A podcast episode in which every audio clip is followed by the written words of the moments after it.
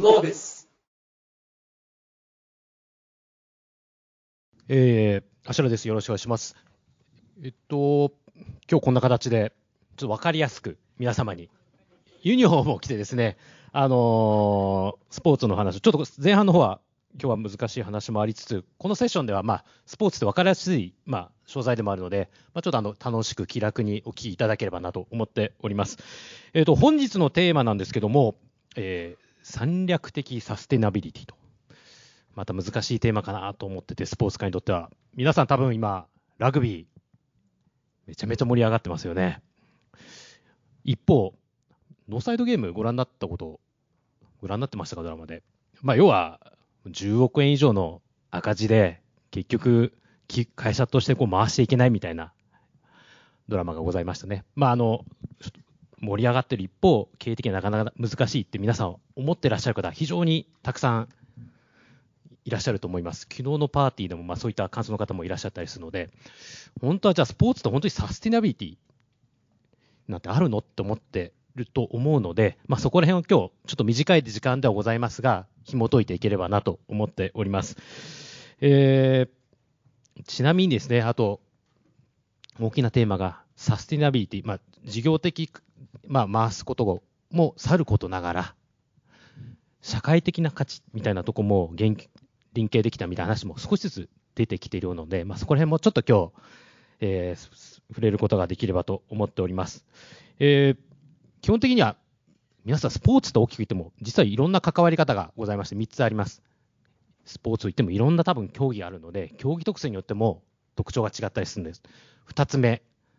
協会とかリーグあとチーム皆さんそれよくチームとかよくイメージされてる方がいらっしゃると思うんですけど今日は協会とかにもスポンサーされてる方のお話も聞ければと思ってます。何が違うのかなって。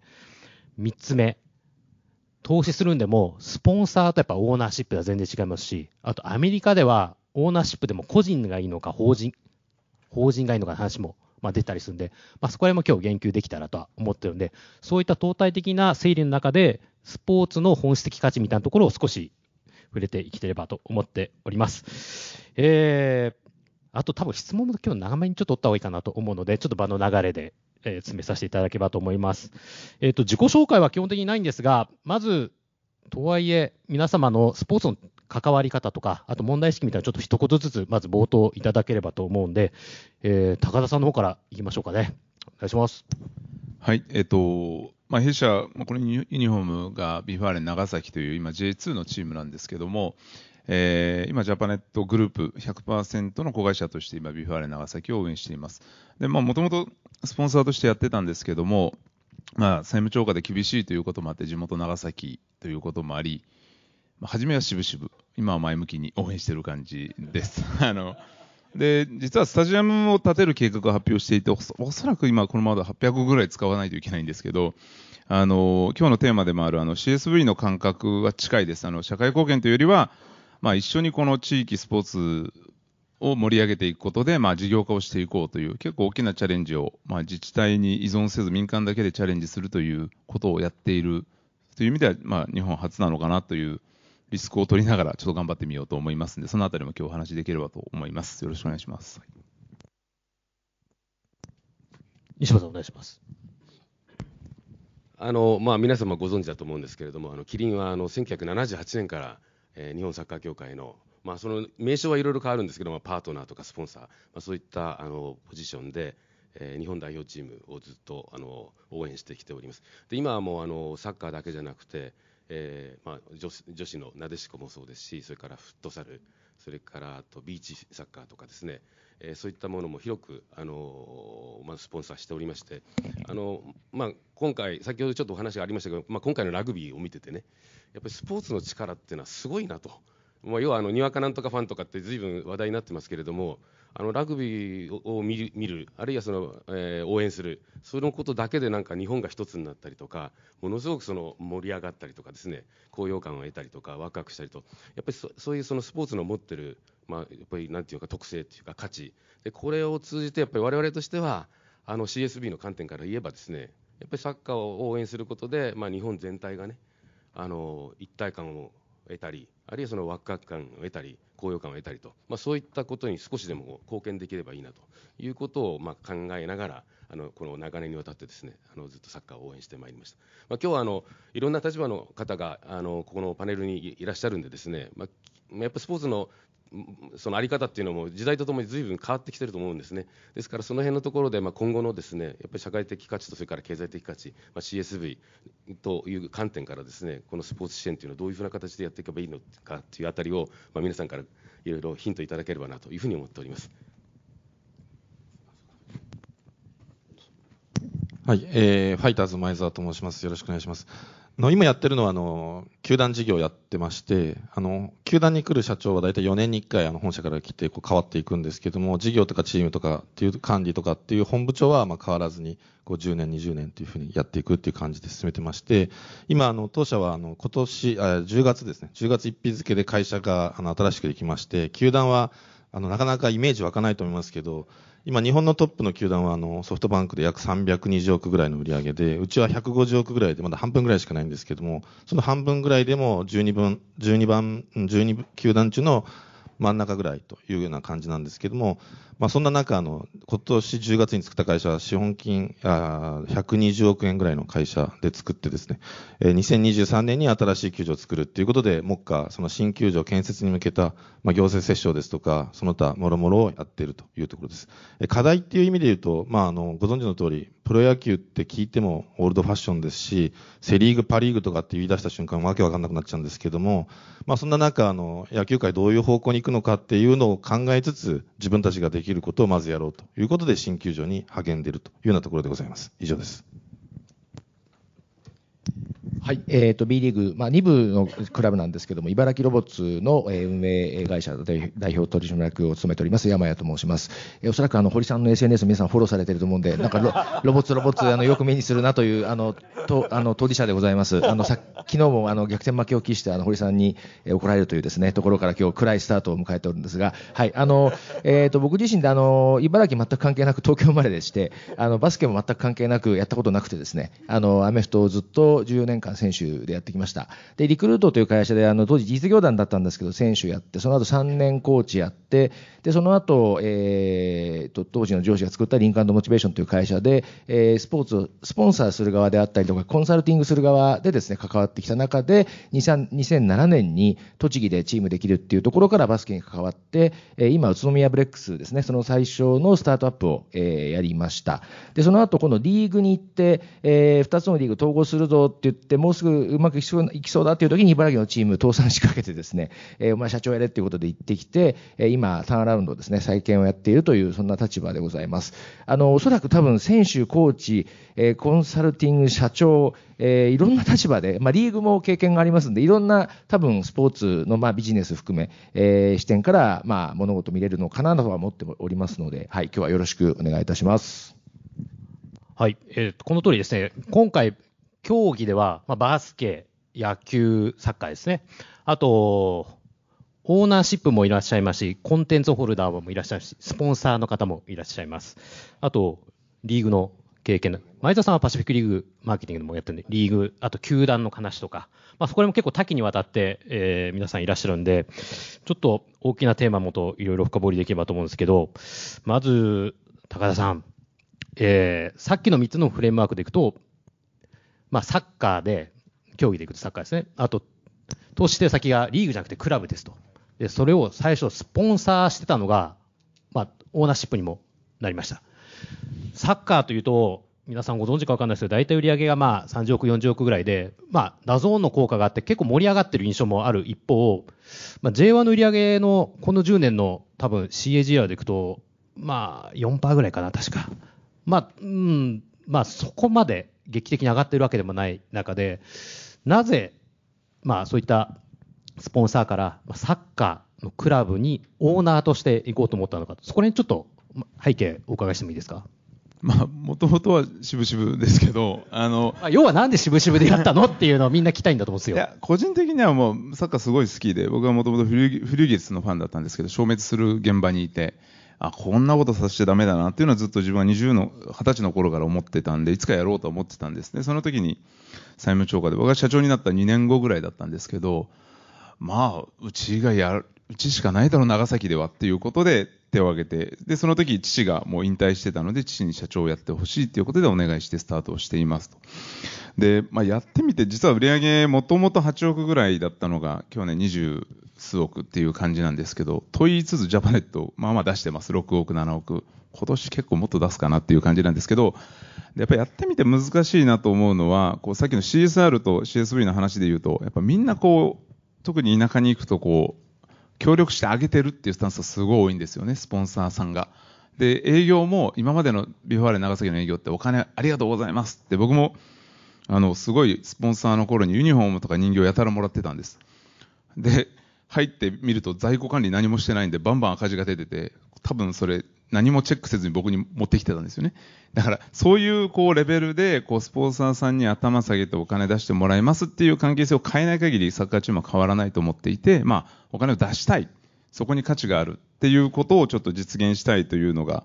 あの、まさに、あの、CSV の感覚で言うと、そういう世界を正しく変えたいっていう壮大なことはあります。その延長線上で、スタジアム街づくりをやっていって、そこに長崎に今までには喜びを作ることで、まあ、あの、いい循環が生まれるんじゃないかっていうチャレンジをしようと、そういう感覚で今やってますね。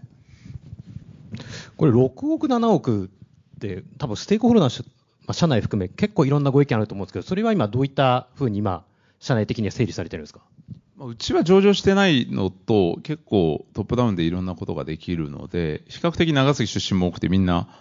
ヴィファーレンに投資することは、まあ、好意的ではありますけど、それはずっと、あの、恒常的に何年も続けるつもりはないというような宣言しているので、まあ、3年ぐらい経っていったときに、我々が出さなくても成り立つチームを作るっていうのが、まあ、大きなミッションですね。もう本当、数年間は仕方なく、それぐらいは出さないとかいけないかなっていう感覚でやってますけど。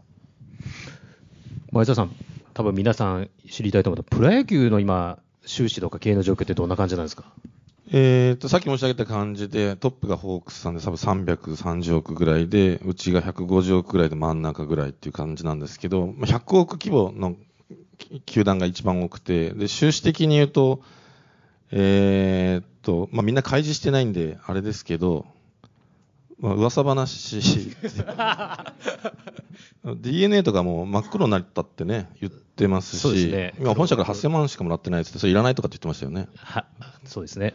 DNA はかなり良くなってみたいですよ。まだ一番大きいのは、あの、まあ、12球団の中で、あの、球場を持ってないのが、うちとヤクルトさんとジャイアンツさんなんですけど、まあ、それ以外の、あの、9球団っていうのは比較的、あの、安定経営してるかなっていうふうに思いますし、本社からの注入も、まあ、少ない球団が9球団そんな感じだと思いますね。えっと、差し支えない範囲でいいですけど、ファイターズの場合は、どんな状況なんですか？それこの前あの日経の取材で言ったら本社から凄まじく怒られたんで 言えないんですけどどうでしょうね。なんか昔の古田さんの背番号ぐらいもらってんじゃないですかね。えー、調べてください。そこはあれですか？本社的にはどういった今整理になってたりする社社会的こう今昔と今でいろんな流れがあったりするんですか？いや結局整理してるって紙で出てきて見てるんですけど、整理されてなくて、多分ほとんどの会社が整理されてないと思うんですよ。で、じゃあ辞めるんですかっていうと、あの、やる決断は結構できるんですけど、辞める決断って、やっぱこう、オーナー企業じゃない限り、なかなか難しくて、辞められない以上、適当にロジック作ってやっていくしかないみたいなのが多分本音だと思うんですよね。って言ってたって言うとまずいけど、まあそうだと思います、多分。その点、ロボッツは、あれですね、ポジティブ堀さんのもと、はい、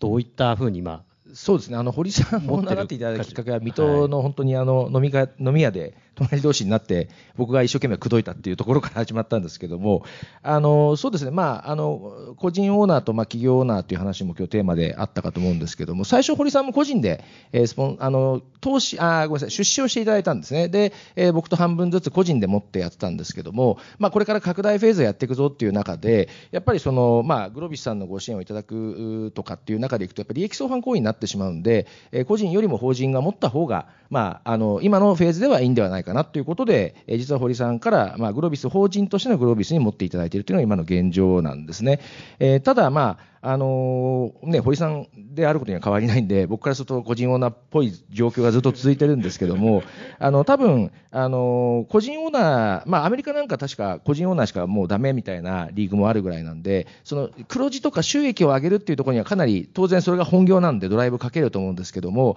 あのかたやまあそういった日本みたいに、まあ、野球もそうだったと思うんですけど、これから伸びていくぞっていう時には、多少その法人のオーナーの中で、こう連結会計の中で、まあ、決して赤字がいいかどうかは別別にしてですね、まあ、その少し投資フェーズで赤が出てもまあ伸ばせよみたいなところで、え、やっていくっていうのも一つのやり方なのかなと。なんで日本はどっちかというと企業、法人のオーナーでありながらも個人色が強いオーナーが今増えてるような気がするんですよね。あの、まあ、高田さんもそうかもしれませんし、まあ、三谷さんなんかもそうかもしれませんけども、あの、非常に個人の意向を持ちながらも法人という枠組みで株を、球団株を持って、うまくその広告費であったりとかをコントロールしながら、まあ、球団の収益を上げていく。そうは言っても、ね、まあ、赤字ちょっとはいいけど、そのうち黒字出さなきゃいかんぞみたいな形でやっていくのが、まあ、日本風なのかなと。ただ、今後ビリオネアの方とか出てくれば、個人でがっつりオーナー軍団みたいな形でシェアして持つなんてことも出てくるのかなという気もしますけどもね。はい。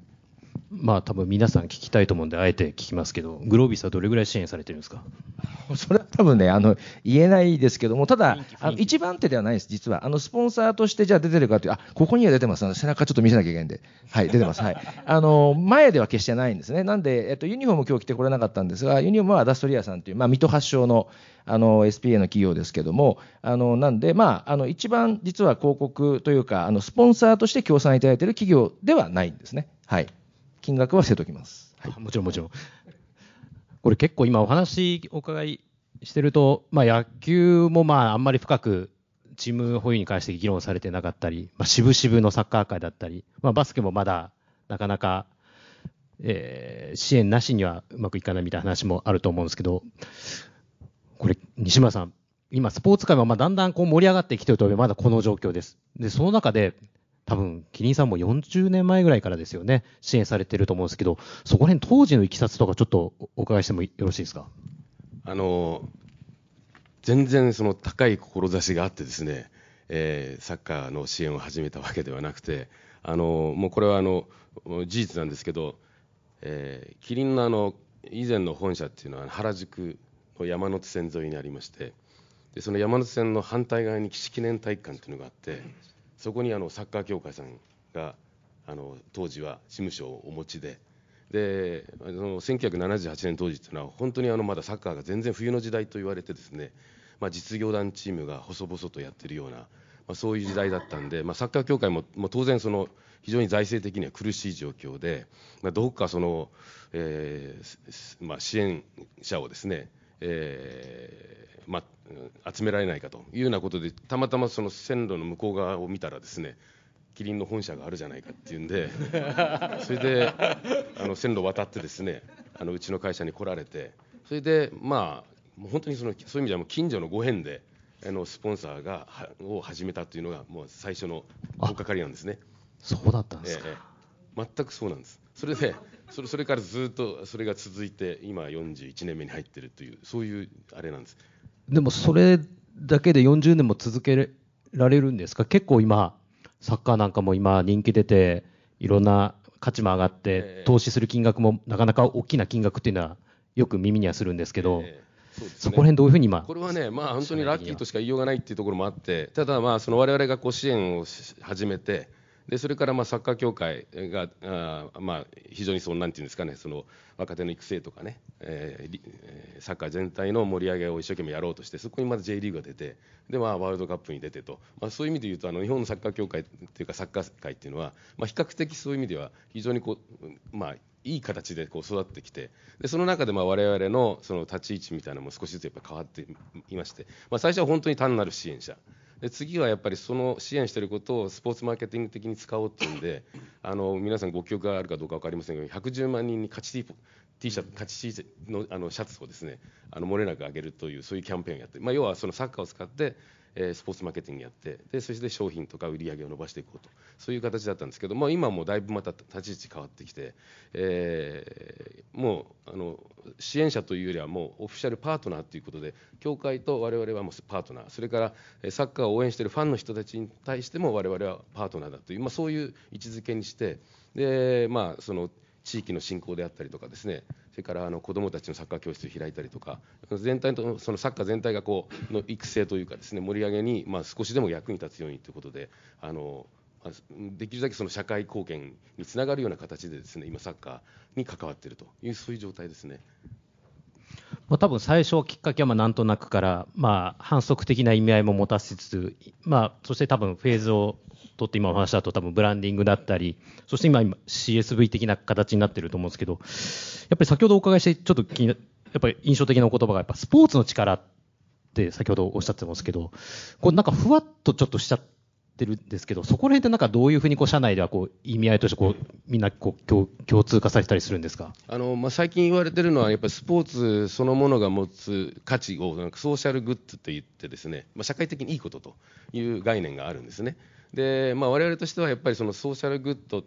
まあ、要はさっき申し上げたように、スポーツがもたらす一体感とか、高揚感とかワクワク感、まあ、こういったもので日本全体を元気にしていこうとかあるいはそのサッカーを通じて人と人がつながる絆をどんどん強めていこうとかあるいは地域の振興に役立っていこうとかですね、まあ、そういう意味で言うとそのスポーツが単なるその観戦だけのためのアミューズメントではなくてですねあのそれ以外にいろんなそのそれに付随して、えー、まあその世の中にいろんないいものをもたらしている、まあ、そこに我々やっぱり今あの非常に注目していて。でそれが、まあ、あの先ほど来のその例えば社会的価値につながるんじゃないないだろうかというような我々の位置づけというか解釈なんですね。あの日本スポーツ界結構、まあ、キニンさんみたいに、まあ、どっとこうスポンサー的立場で投資される企業って実はあんまりそんなに増えてないイメージもあったりすると私は思ってるんですけどそこら辺ってなぜそういった、まあ、なかなかこう御社みたいなのが増えていかないっていうふうに捉えてらっしゃいますか？ああの、まあ、増えてないかどうかってちょっと事実は分からないんですけれども、少なくともサッカーに関して言えばですね、あの後ろにこうボードがありますよね、そこにこう並べられる企業の数って、どんどんどんどん増えていて、うん、えー、それこそのさっきの話じゃないですけど、だんだん相場が上がってるっていうのは、ですね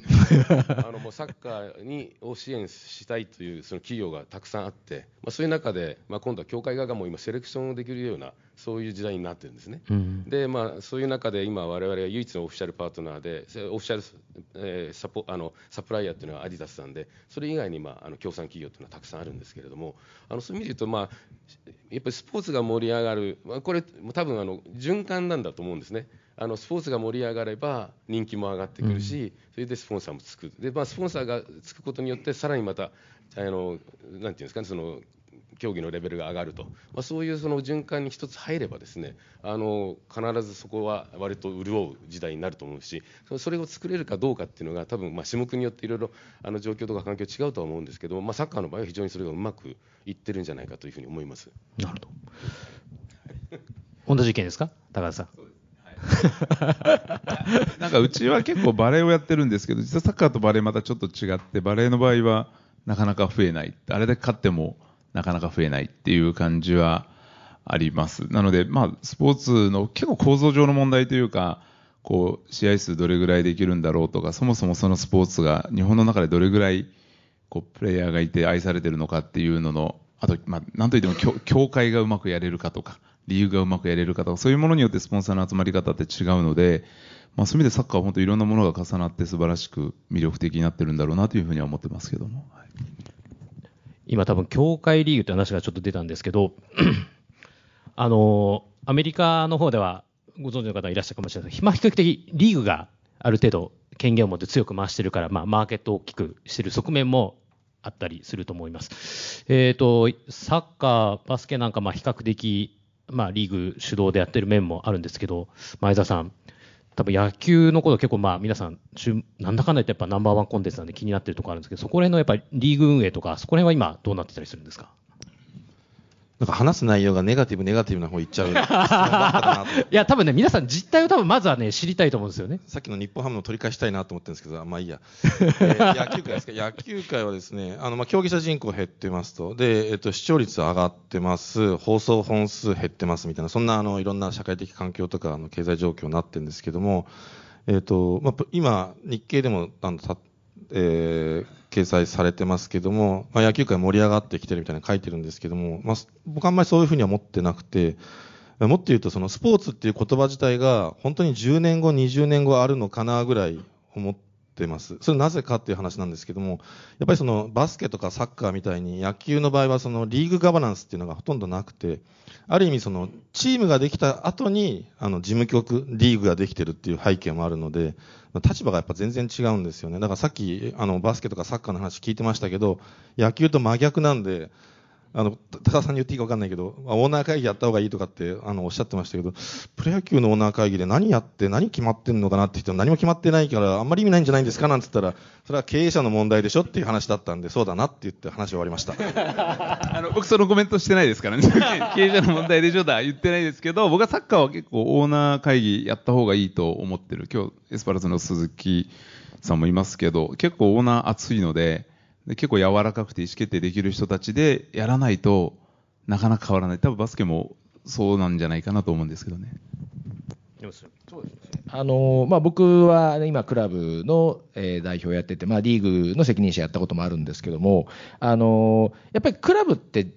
極端に言い方すると自分のとこさえよけいいんですよね、強くありたいし、儲かりたいし、で他のチーム蹴落としたいみたいなところは正直あるんですけども、それ、まあ、一般の業界であればそれが競争して良くなるだろうっていう発想なんですけど、スポーツは実はそこが違うんですよね。競争しすぎちゃうと、実はコンテンツのバリューが下がるっていう、そういう仕組みがあるんです。要するに、あのーまあ、今でこそ違う、まあ、この間ね、4連敗しちゃいましたけど、巨人が強ければいいんだみたいな時代の中でコンテンツのバリューを保ってた時代もやっぱりあったわけですし、えーまあ、比較的こう日本ってこう強いところのチームがこう光るとか、目立つとか、まあ、王、ね、長嶋さんじゃないですけど、そういうヒーローがいると、まあ、盛り上がるっていうところをみんな体験しちゃってるんで、それが全てだってなっちゃうんですけど、実はそれって長期的に見ると、コンテンツバリュー下げちゃう。ですよねで何が言いたいかというと、スポーツの根本的な構造っていうのは、勝ち負けを争うことなんで、あの極あの究極の状況でいうと、どこのチームが勝つか負けるかわからないっていう、今年どのチームも優勝する可能性あるぞっていうものが、一番コンテンツバリューは高い。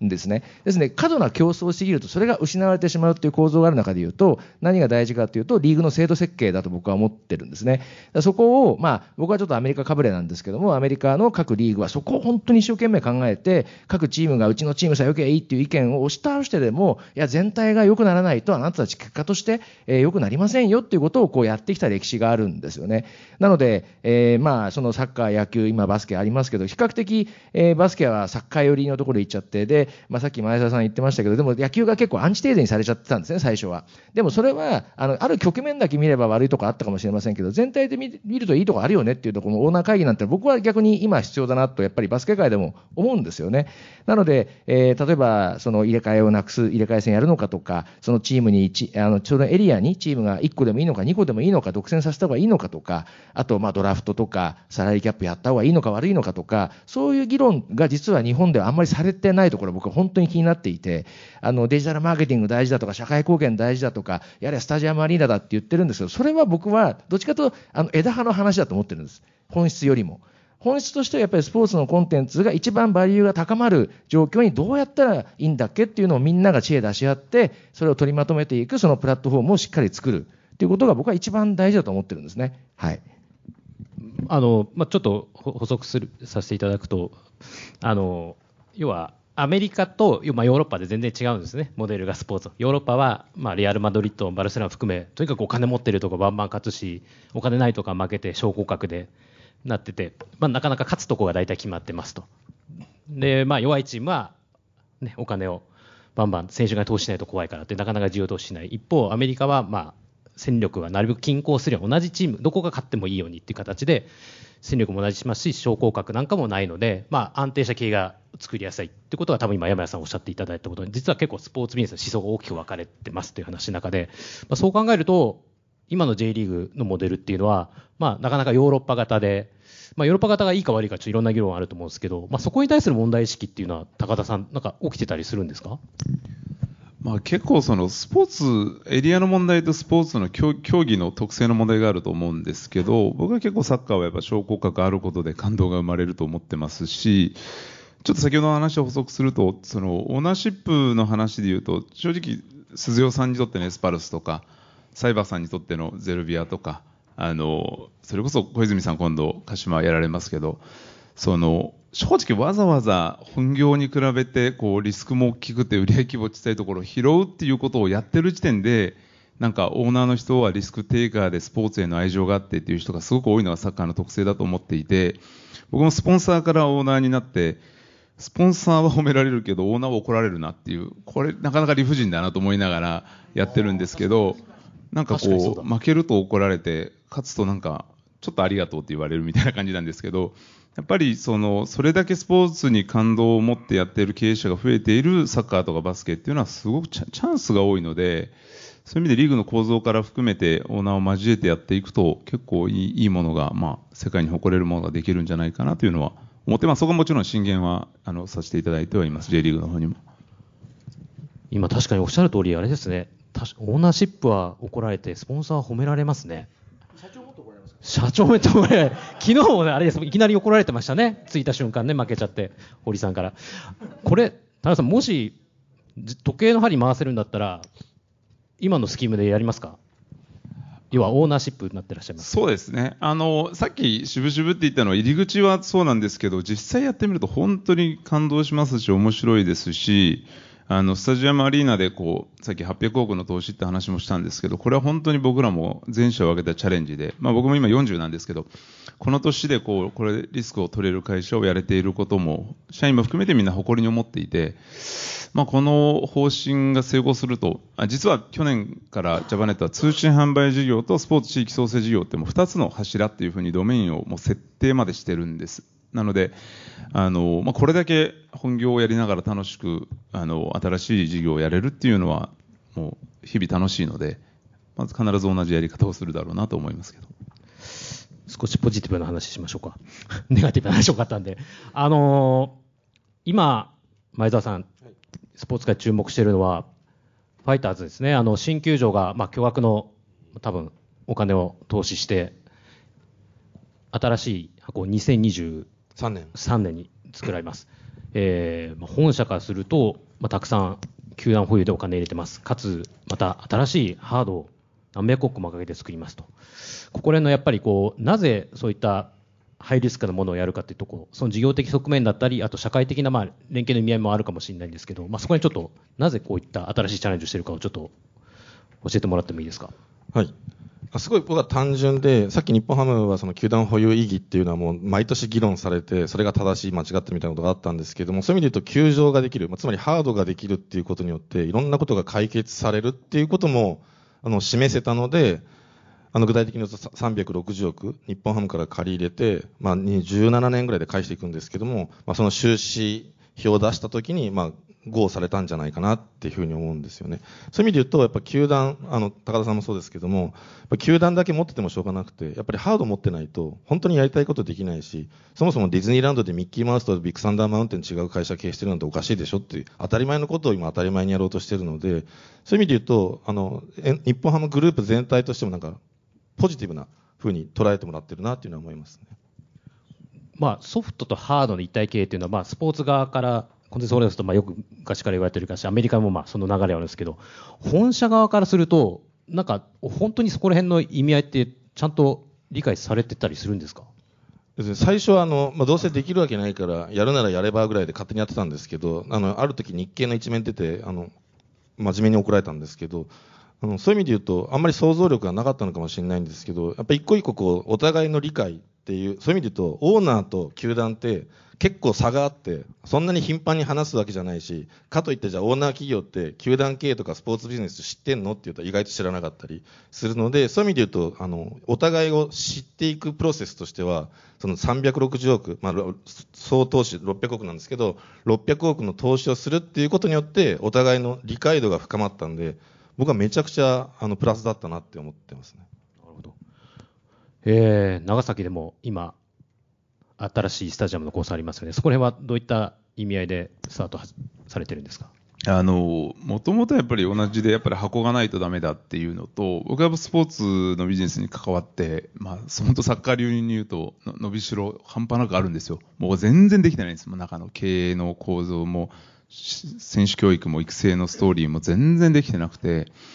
まあ、ジャパネットってこう、物を多分日本で一番売るのが得意な会社だって自負していて、そうするとお客さんのことを想像しながらいろんなものをやっていくんですけども、結局、まあ、サポーターであったり、そこに来る人たちのためにあるのがスポーツチームだと思っていると、こう、もう株主に気遣ったり、自治体に気遣ったりしないでいいためにはどうしようっていうので民間で全部投資しようっていう結論でやってるんですけど、あの、本当伸びしろがある分、こう、その都度、もう驚きますけど、一個一個潰していけることはすごく楽しみながらやってます。一番思うのは、サッカーチームって結構中がバトルが多くて、サッカーをずっとやってきた人が経営に行った人と、経営をやった人がサッカーに行った人が大体ぶつかってるんです。サッカー知らないのに経営できるかっていう人と、経営知らないのにサッカーのことできるかっていう人が、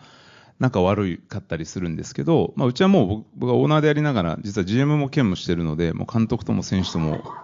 もう休みの日は結構話しますし、まあ、そういうコミュニケーションを取りながら、こう、過去ないやり方をしていこうかなというふうに今進めてる感じですね。はい。今、スポーツビジネスで、まあ、結構ホットトピックのやっぱりスタジアムだったり、アリーナっていうのはあるんですけど、アリーナ側ですね、バスケ界、山谷さん、そこら辺って今、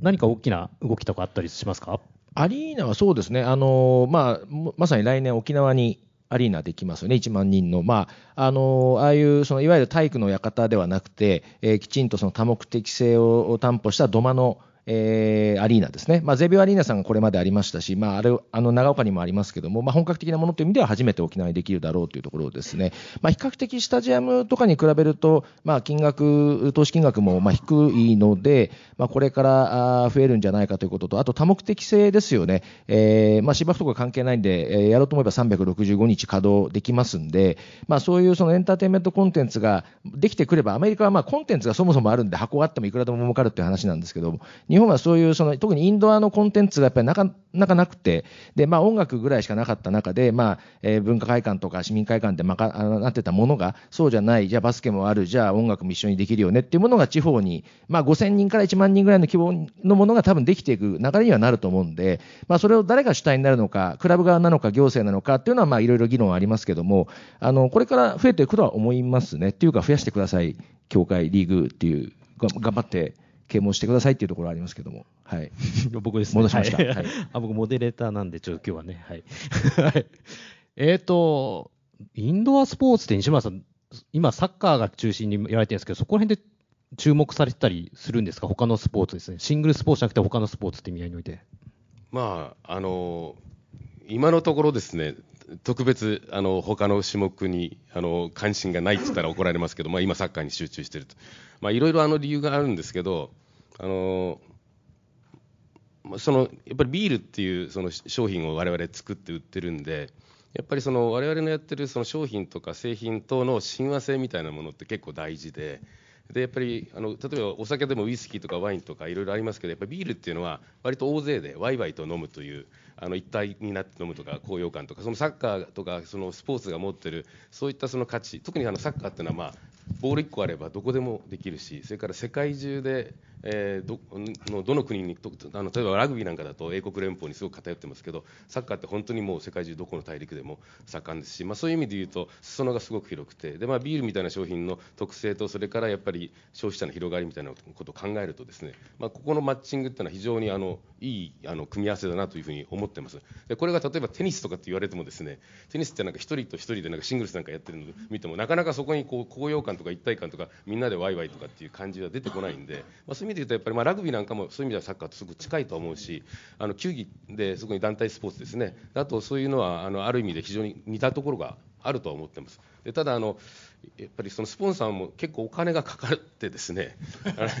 あのそんなにいくつもいくつもですね、えー、こうスポンサーシップを取れるかというとあの、まあ、やっぱりその費用対効果もありますしそれからその投資そのものの金額も非常にやっぱ今大きくなってきてるんでまあ、そういう意味で言うとそういくつもっていうわけにいかないというのがまあこれ正直な台所事情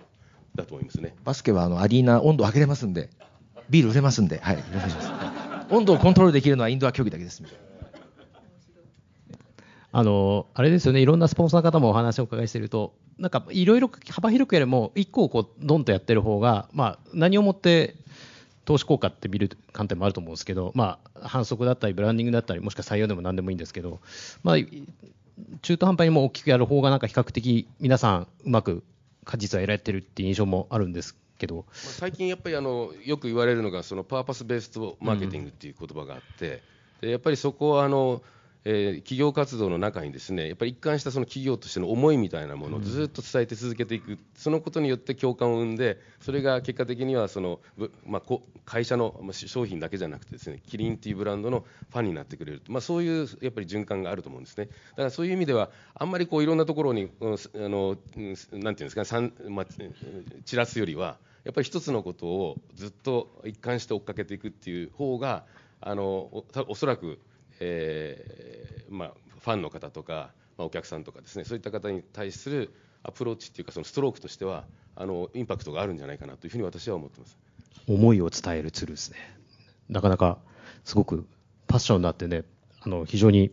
コンテンツホルダー側からするとね、なかなかこうグッとくることなんですけど、あのちょっとお時間もあれなんで、えっ、とごめんなさい、いろいろ散りばりますけど、結局まあ競技的な特性の違いは最初お話した3つのフレームワークですね。実は結構いろいろあったりします。先ほどお話しさせてもらった通り、いろんなこう戦力均等でやるのって話もありますし、あと投資する皆さん悩むのはやっぱリーグ側か協会いいのかチームがいいのかって話で。まあ、あの多分目的によると思います。あの全然競技特性によってもリーグとクラブの関係性もまちまちです。ちょっと深いところは今日お話できませんでしたけど、あとオーナーシップとスポンサーでもやっぱり全然今日印象的だったのはやっぱ怒られるのと褒められるところは確かに本質的に違うなと。まあその意味合いなんかまあ今日ちょっとまた学ばせていただきました。えっ、と、ちょっと今日最後に一言ずつなんですけど、戦略的まあサステナビリティを続けていくってことがまあ今日大きなテーマだったりするんで、ちょっと最後一言ずつ、そのために必要なキーワードをワンワードずつだけいただいてよろしいでしょうか。山谷さんからいきましょうか、じゃあ。はい。あの僕はまあクラブやりながらもやっぱりリーグの経験もあるんで、やっぱり個別最適よりも全体最適を今見るべきだろうというところですかね、まあ一言、まあ、全体最適できちんと制度設計すべきじゃないかと、あるチームだけ偏って大きくなるとか、このチームだけこの選手が取れるではなくて、えきちんとその全体でみんなが健全に優勝争いができる、経営者もやるならば日本一目指せる、選手も優勝できるというところを、あのまあ、チャンスをある意味、こう均等に公平に与えた方が僕は伸びると思ってるんですね。はい。前澤さん、一言。はい、えー、3つあると思ってまして、まあ、ひ1つはあの時間軸で考えましょうということで、まあ、あの短期的にやっぱり先ほどお二方もおっしゃってましたけど CSV 発想で社会性と経済性のバランスどうやって担保していくのっていうことの重要性で中長期的に言うとこれ結構球団の人たちも勘違いしてる人いっぱいいますけどあの、まあ、野球って100年弱ぐらいの長い歴史があるんですけど、その間保有してたのって、まあ、読売ジャイアンツさんが85年ぐらい保有してるんですけど、それ以外の球団って新興球団が結構多いんですよね。なんで、あ今、今の時期を預かってるだけなので、将来にどうやってパスしていくのっていうことをもっとちゃんと考えていくべきじゃないっていうのは思います。で、三つ目は、あの、まあ、企業サイドですけども、適当な人を CSR にアサインしないで、ちゃんと優秀な人をアサインした方がいいんじゃないですかっていうのは常々思ってます。は い以上です。石破さん、はい、一言お願いします。やっぱりあのす皆さんもおっしゃってるんですけど、やっぱり社会的価値とそれから経済的価値で、あのスポンサーとしては結構難しいのはやっぱり経済的価値って測るどうやって測るのかっていうのはね、例えば球団経営とかやってらっしゃると当然あの PL があって赤字黒字って出てくると思うんですけど、スポンサーシップの場合ってじゃあ一体これってどれだけの経済的価値があるのかっていうのは意外とは測れるようで測られてないところってあると思うんですね。もっぱらその基本的には持ち出しの分が多くて、でそれを例えばキャンペーンをやったりとか関連商品作ったりとかっていうんで多少売り上げには貢献しますけども、多分それでは全然もうその説明がつかない。ぐらいのやっぱり支出っていうのがあってじゃあそれ以外のもの一体何なんだっていう話になった時にでこれはやっぱりあのあの最終的にはやっぱりその例えばその、え就職の時にいい学生さんが来てくれるとかですね。あるいはその会社にいる人間のエンゲージメントがねやっぱりその今の若い人たちは特にそうですけど自分たちが働いている企業がどうやって社会とつながっててどういうふうに貢献してるのかっていうことをすごく気にしててでそれがないかったらいくら給料高くてもあんまり働く意味をはい見出さないとかあるじゃないですか、でそういう意味で言うとやっぱり社員のエンゲージメントを上げていくっていうことも一つの経済的な価値だと思います。ありがとうございます。高田さん、一言じゃ僕もワンワードは思い込みを捨てないといけないというのはスポーツ事業絶対大事だと思っていて、なんかトレードオフになっていないもの、例えば夢か、なんか収報酬かとか、事業収益か社会貢献かみたいな思い込みが結構みんなあって、両方、実は一二次元で両方目指せるのに、思い込みでそれを目指さない世界を変えない限りスポーツは変わらないというふうに思ってます。ありがとうございます。それでは、えっ、と、質問の時間に入りたいと思うんですけども、えーじゃあ、まず、よろしいですか？お二ついきましょうかね。お聞きして。はい。はい、えっ、と元体育会バスケットボール部経営教職の木村と言います。はいえっ、と、えー経営者会議なので、ちょっと経営の視点で、チームの方にお聞きしたいんですけども、さっきに日本ハムさんが古田さんの背番号ぐらいミル高級してるっていうのを聞いて驚いたんですけども、やっぱりこうサステナブルじゃないと思うんですよね。で、経営という観点から見た視点で、球団経営を、チーム経営を黒字化させるための重要な戦略要因っていうのはどこにあるのか。で、仮に箱を持つのがそうだとするならば、それ投資対効果見合うんであるならば、絶対合理的に皆さんやればいいと思うんですけれども、な何が一番重要なのかっていうことと、あともう一つは、普段のそもそも経営会議でな何を KPI として、その事業運営というかですね、PPDCA を回しているのかっていう、そのあたりをお聞かせ願えればと思いますけども。はい。前田さん。えーっと、まあ、3つぐらいありましたけども、簡単に言うと箱持つっていうのは一つの手段としてあります。で、えーっと、それなぜなのっていうと、やっぱその事業機会を自分たちであの保有しておくっていうことの重要性ですし、例えばうちはどんな会社ですかって聞かれたらいろんな答え方しますけど、私がいつも答えてるのは、あの、コミュニティ空間を提供する企業ですって言ってまして、そういう意味で言うとハードがないとできないと。で、もう一個、KPI で言うと、えーっと、いや、僕、その、ミルク注入がなぜ悪いのかってあんまり思ってないので、ミルク注入の悪さがあんまり理解してないですね。はい。そんなところでいいですか？大丈夫ですか？大丈夫です。はいと質問をちょっとまとめて2つ、3つごめんなさい。えっ、と、お聞きしちゃ、えっ、と、よろしいですか？先はいほど最初挙げられたんで、質問す。えー、セガの松原と申します、ありがとうございました。あの実業団スポーツと社会人あプロスポーツの関係についてちょっと今日はあまり触れなかった聞きたいんですけど、日本ってなんかむ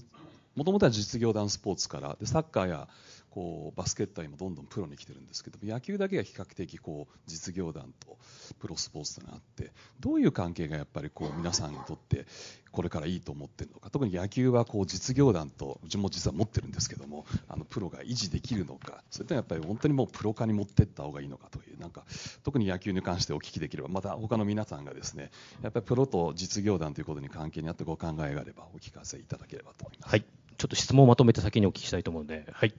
よろしいですか？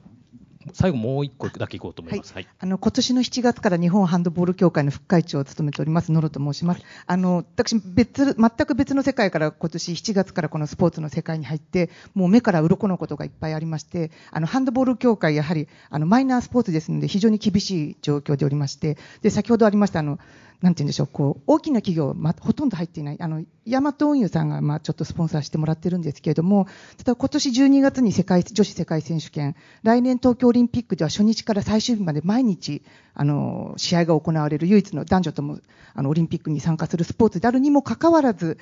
まだあの非常に本当に注目もされておりませんですし、あのプロ化っていうのも出てはいるけれども、言葉だけで、あの協会の中の人間、私、あの会社経営しているんですけれども、ほとんどが学校の体育の校長先生が出身っていう理事の方がほとんどの中で、言葉が通じないんですね、理事会の中でも。という中で、まあ今日ちょっと勉強させてもらいに来たんですけれども、またちょっといろいろと何かアドバイスいただけたらと思うのと、また後ほどで突撃で質問させに行かせてください。よろしくお願いいたします。あともう一つ、最後、じゃあ、お願いします。はい、えー藤沢と申します。J リーグの理事をやってまして、今日ルヴァンカップの決勝なので、ここにいることは動画で撮らないでいただきたいんです。休んでいるので。昨日じゃないですか？えっと、今日もう一回パーティーがあるんです。それで欠席をしておりまして、すいません。で、えっと、伺いたいのは、今 J リーグで理事をやっていながら、その次の経営体制っていうのを、まあ、作ってるんですけど、その中でやはり一番よく言われるのは、やっぱり元選手じゃなきゃとか、それからやっぱりサッカーやったことじゃない人がやるとダメだみたいな話がすごく多いんですね。で、そう考えたときに、まあ、サッカーでもバスケでも野球でも何でもそうなんですけれども、選手のセカンドキャリアのところで、まず選手の現役中に、例えば大学に行くとか、大学院に行けるとか、あの勉強できるとか、そういう奨学金制度とか、アメリカだとあるんですけど、日本にはなくて、こうやって企業が関わってらっしゃるんだったら、現役の選手、もしくはアフター現役の選手 が、やはりその、経営とかマネジメントとか、まあ、もしくは審判とか、えー指導者とかそういうのになれるためにこう何かやってらっしゃるのかやるべき方策があればぜひ伺いたいなと思いました。はい。3つありました。1つ目、えっと、実業団チームのあり方ですね。まあ、特に野球なんかもたくさん今お話しあったんです。これ、野球だと前澤さんですかね。1個目質問。あのそもそもあのプロ化とアマ化みたいなアマチュアリズムっていうのの違いは何ですかっていうのが僕の中で理解できてなくて、それなぜかっていうと、例えば東京六大学野球はあの1シーズンで15万人動員するんですよね。それ多分その辺の B リーグのチームよりも動員しているので、何が違うのかなっていうのが思ってますと。で、まず野球界で言うと、多分あるべき論で言うと、まあ怒られちゃう、言いますけど、社会人ですとか、あの、独立リーグはプロ野球の下部組織になった方が僕は圧倒的にいいと思ってます。以上です。はい。あと2つ目の質問、結構多いんですよね。マイナー競技どうしたらいいんですか？っていうのは、私も年何回か聞くんですけど、いやー、あ、高田さんいきます？あの、すみません。僕ちょっとせっかくこの場にいるのでこ、きちっと答えれる部分を答えたいんですけど、ハンドボールに関しては僕、うち実はハルコバレーずっとジャパネット入ってやっていて、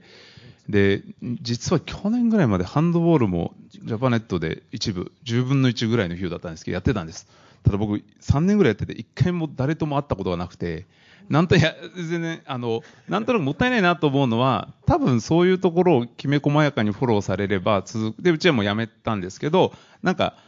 やっぱり顔を合わせるとか、実際会場に足を運ぶとか、あ、一旦他のところ行っていただいた方がいいかもしれないですけど、あの、いろんなこう、せっかくやってる以上、そこを実感する瞬間がないのが、協会としてはもったいないなっていうのは思います。なので、まあ営業とまで言わなくても、せっかくこう、なんか興味を持ったところはフォローされる方がいいのかなというのが一つと、すいません。で、セカンドキャリアは、うちで言うと選手とも直接ご飯食べたりするんですけど、みんな望んでるんです。パソコンやりたい、英語やりたい。で、サッカー選手って1日2時間ぐらいしか練習しなくても、めちゃくちゃ時間があるのに、みんな釣りかパチンコか遊び行くみたいな感じなんですよね。ゲームしたり。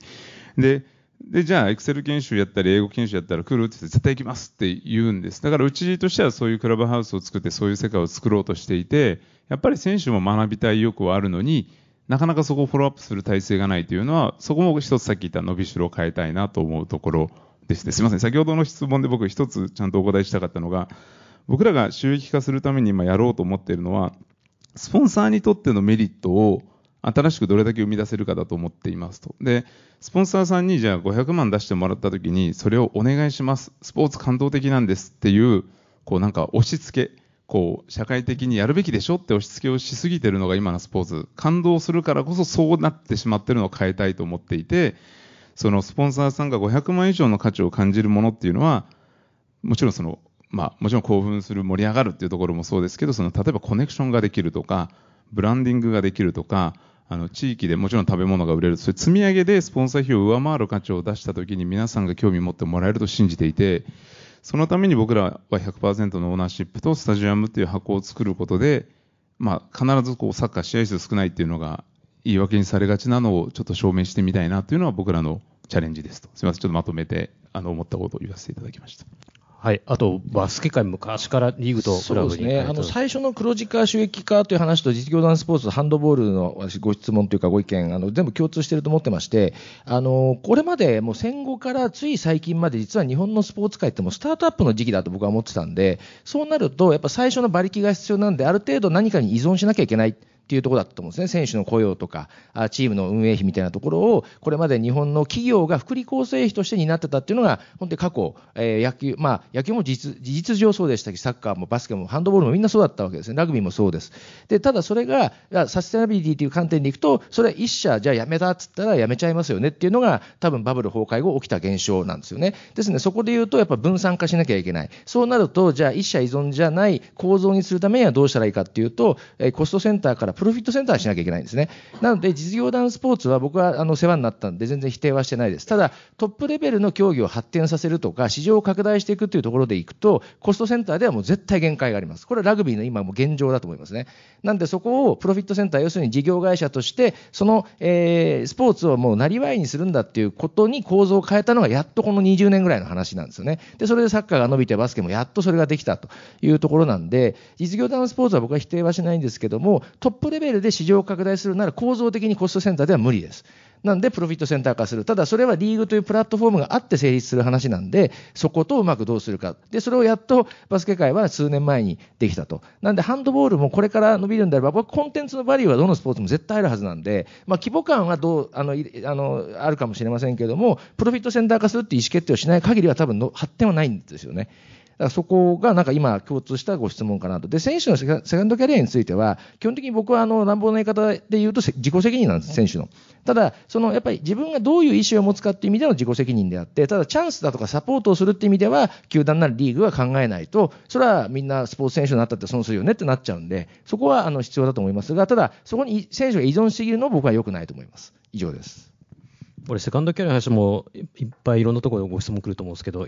野球、サッカーですね、一番あの歴史があるのは、そこは今、どんな状況なんですか、前澤さん、野球の状況は。えっと、僕もあの全く一緒で、まあ、自己責任でしょっていうのが大前提にあるんですけど、うちの球団で今あの、2市町村に北海道内なんですけど、あの出向させてもらってて、全額あの市町村がお金払ってるんですけど、それ何してるかっていうと、野球を教えたり、あのご老人に体を動かすっていうことを教えてるんですよね。なんでまだ働き先いっぱいあるなっていうふうに思います。まあ、とはいえ、まあプロ野球選手になった自覚っていうのは促していくべきだし、自己責任っていうのが大前提だなと思います。ちなみにさっき人材採用の話ありましたけど、うちはあの野球経験者とか野球好きですっていう中途ほとんど取ってないです。むしろそれをビジネスチックにあの俯瞰して見れる人間しか取らないっていうことでやってるので、僕は結構その野球経験とかサッカー経験とか競技経験をの議論してる時点で、なんかアウトじゃないかなって思いました。アメリカでそんなこと言われたこと一回もないですよね。はい。サッカーはセカンドキャリア、西村さん、なんかあります？か、そこら辺スポンサーとしてできることっていうことですねで言えば、ね、スポンサー側面もあると思うんですねやっぱりその裾野をどれだけ広げるか、で裾野が広がれば、あの選手だった人たちがそこでまた活躍できる場があのまた新しく生まれるということはあると思うんですね。であの我々はもうずっとあの子どもの向けのあのキリンスマイル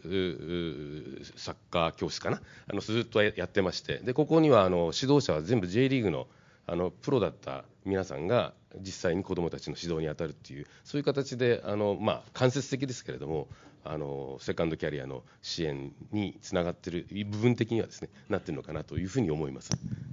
いいでしょうすみません、なんかセカンドキャリアってうちもすごく丁寧にやろうとしてるんですけど、結構そのサッカーやってた、野球やってた、だからサッカーに関わる仕事がセカンドキャリアっていう思い込みをしてる選手が多いんですけど、やっぱりプロになるってすごい尖ったものがあって、努力していて、根気があって、好きなものには力発揮してみたいな、その根っこにあるものを活かせるようなセカンドキャリアっていうのをうちではちょっと意識してやっていて、例えばひょっとすると元選手がうちのショッピングで紹介しててもおかしくないと思うんです。情熱的なんで。だからそういう世界をジャパネット内でまず証明してみたいなということもチャレンジしてる感じですね、今。わかりました。ごめんなさい、最後、クイックで1問だけいけそうですけど、ご質問ある方いらっしゃいます？これ聞いてみたいっていう。私、あ、いいですか？話で言うと、今、高田さんおっしゃったことまさにそうで、あのスポーツ選手もやっぱそこ自覚してないですよね、僕は身体活動しかしてませんでしたみたいになっちゃうんで、それやめた瞬間、何もできませんってなっちゃうんですけど、例えばキャッチャーやってたら営業めちゃ得意だよみたいな、何かそういう思考回路がそのまま活かせるんだよね、プランドゥーシーみたいな話っていうのはっていうところに気づいてない選手も多いんですよね。だから僕なんかもう理屈っぽいスポーツやってたんでこんななっちゃったんですけど、あのそういう競技時代培ったその身体能力以外の何かそういうリーダーシップだとか役割分担だとかコミュニケーションとかそれをそのままビジネスに転用できるんだっていう変換作業さえできれば絶対活躍できるはずですし、まあ、バスケ選手は少なくとも高いもの取るのはできますんで、はい、そういうのはセカンドキャリア生きてくるかなと思います。あの今日大きなテーマサステナビリティって話、戦略的って話になって、多分皆さん抱いた印象はきっと意外とまだファジーなものが多くて、ファジーなものの投資すると受け側のファジーなものがまだももうちょっと距離があるのかなって思ったりするんですけど、最後西村さん私お聞きしたいのが、日本スポーツ界ずっと見てらっしゃると思うんですけど、一応進んで進化はしてるご印象あるんですか？はい、あのあると思います。あのまあ、全ての競技がそうかというとそうではないと思うんですけれども例えばあのやっぱりサッカー協会なんかね、まあ、さっきのその、えー、サッカーの経験があるのかないのかっていう話でいうとあそこの場合は非常に私はバランスがよく取れてるもともとサッカーをやってたけど企業系に携わってた人たちが例えばあの川淵さんにしたって小倉さんもそうですけど両方のセンスを持ってる人たちが協会の中心になってそれであのリーグ全体をもをまとめてあの盛り上げてきたっていうところあると思うんですね。だからそういう意味で言ったらやっぱりそういう人材をあのだからスポーツ選手やっててもさっきおっしゃったような例えばコミュニケーション能力とかいろんなものがあの持ってるものがあるとすればですねやっぱそれを現役時代にどれだけ磨きをかけるかというあたりっていうのはすごく大事なことかなと思います、ね。ありがとうございました。まあ、貴重な意見いろいろ来たと思います。えっ、と、お時間になりました。あの、皆さん最後に4人のあのパネリストの皆さんに盛大拍手をお願いいたします。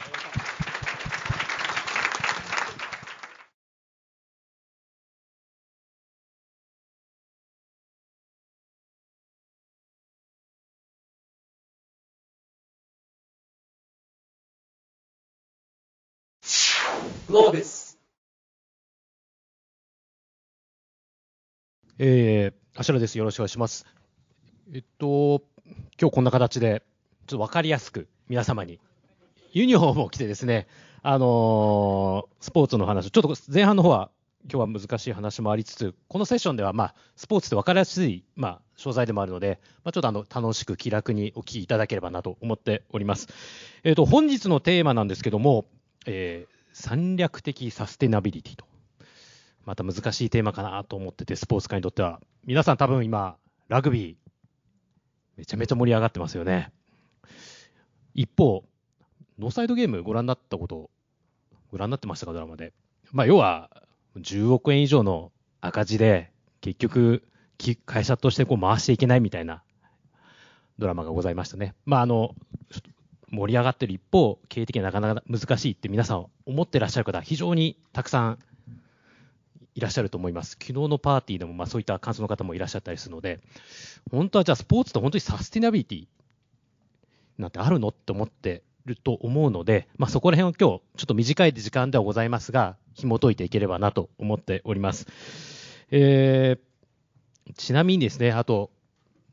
大きなテーマがサスティナビリティ、まあ、事業的、まあ、回すこともさることながら、社会的な価値みたいなとこも言連携できたみたいな話も少しずつ出てきているので、まあ、そこら辺もちょっと今日、えー触れることができればと思っております。えー基本的には皆さんスポーツと大きく言っても実はいろんな関わり方がございまして3つあります。スポーツといってもいろんな多分競技があるので競技特性によっても特徴が違ったりするんです。2つ目、協会とかリーグあとチーム皆さんするとよくチームとかよくイメージされてる方がいらっしゃると思うんですけど今日は協会とかにもスポンサーされてる方のお話も聞ければと思ってます。何が違うのかなって。3つ目、投資するんでも、スポンサーとやっぱオーナーシップは全然違いますし、あとアメリカではオーナーシップでも個人がいいのか法人、法人がいいのかの話もまあ出たりするんで、まあ、そこら辺も今日言及できたらとは思ってるんで、そういった相対的な整理の中で、スポーツの本質的価値みたいなところを少し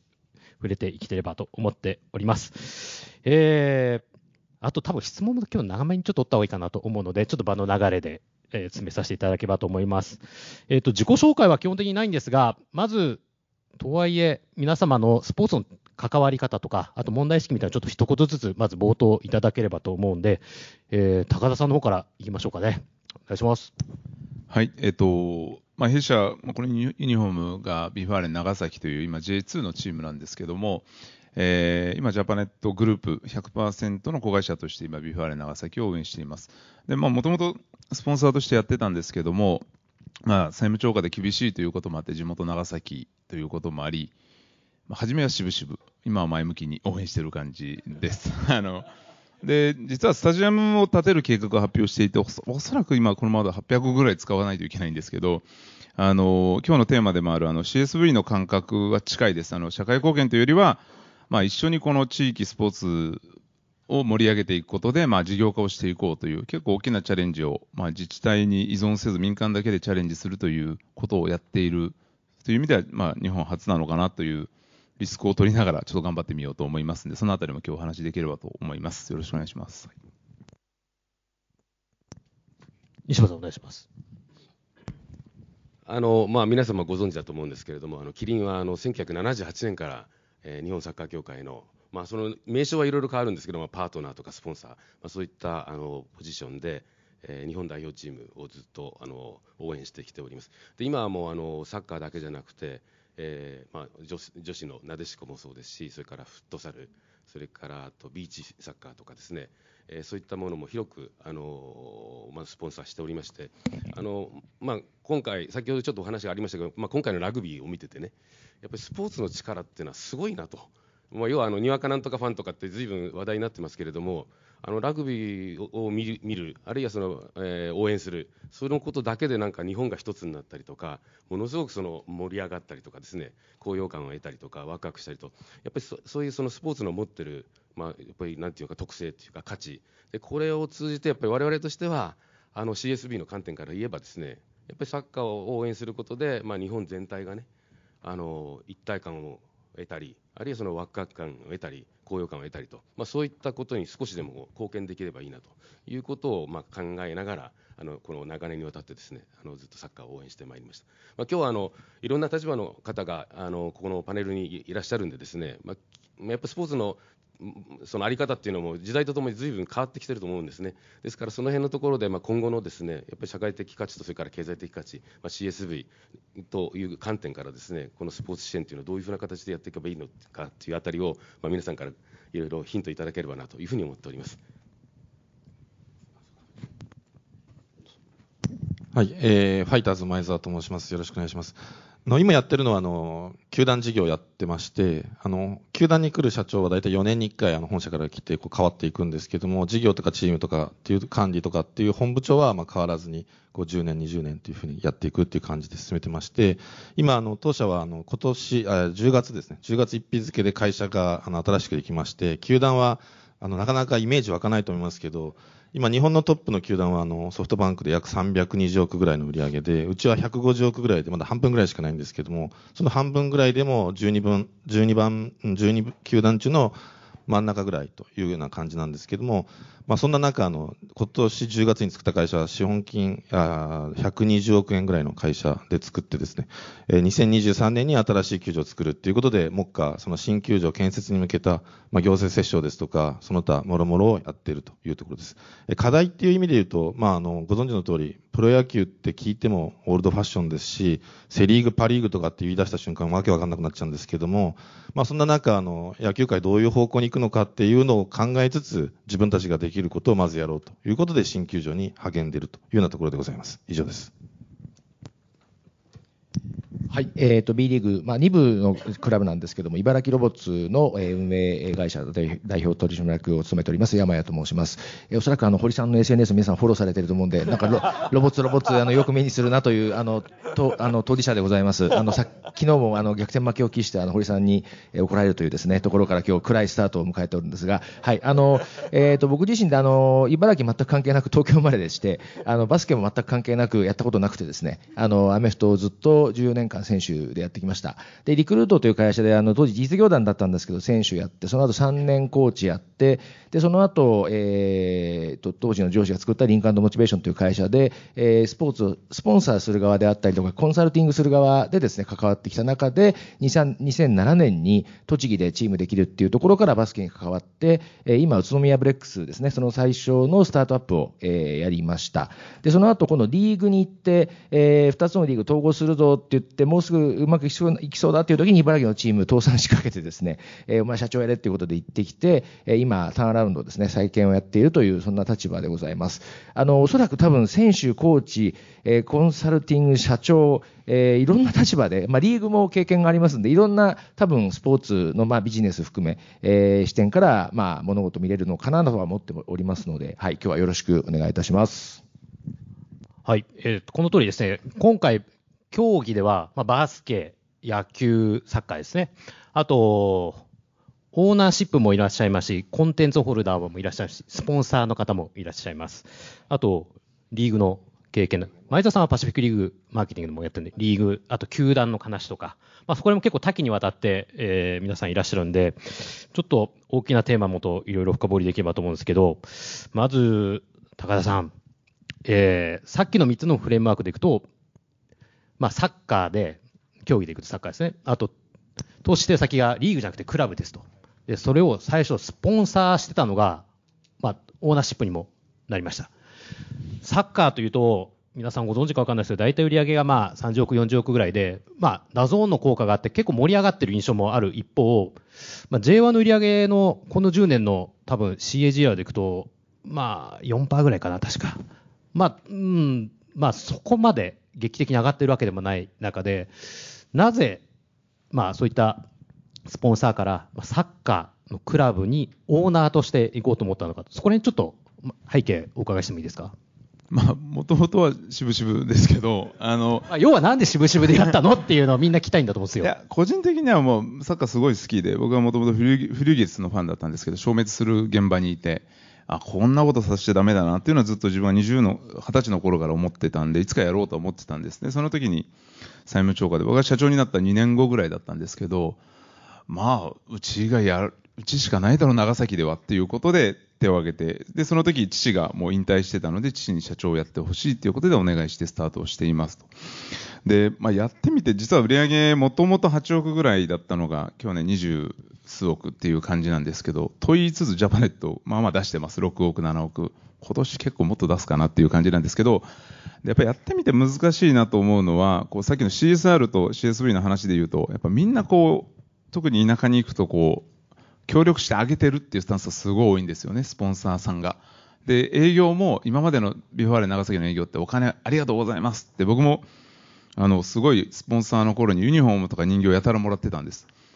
で、入ってみると在庫管理何もしてないんでバンバン赤字が出てて、多分それ何もチェックせずに僕に持ってきてたんですよね。だから、そういうこうレベルで、こうスポンサーさんに頭下げてお金出してもらいますっていう関係性を変えない限りサッカーチームは変わらないと思っていて、まあ、お金を出したい。そこに価値があるっていうことをちょっと実現したいというのが、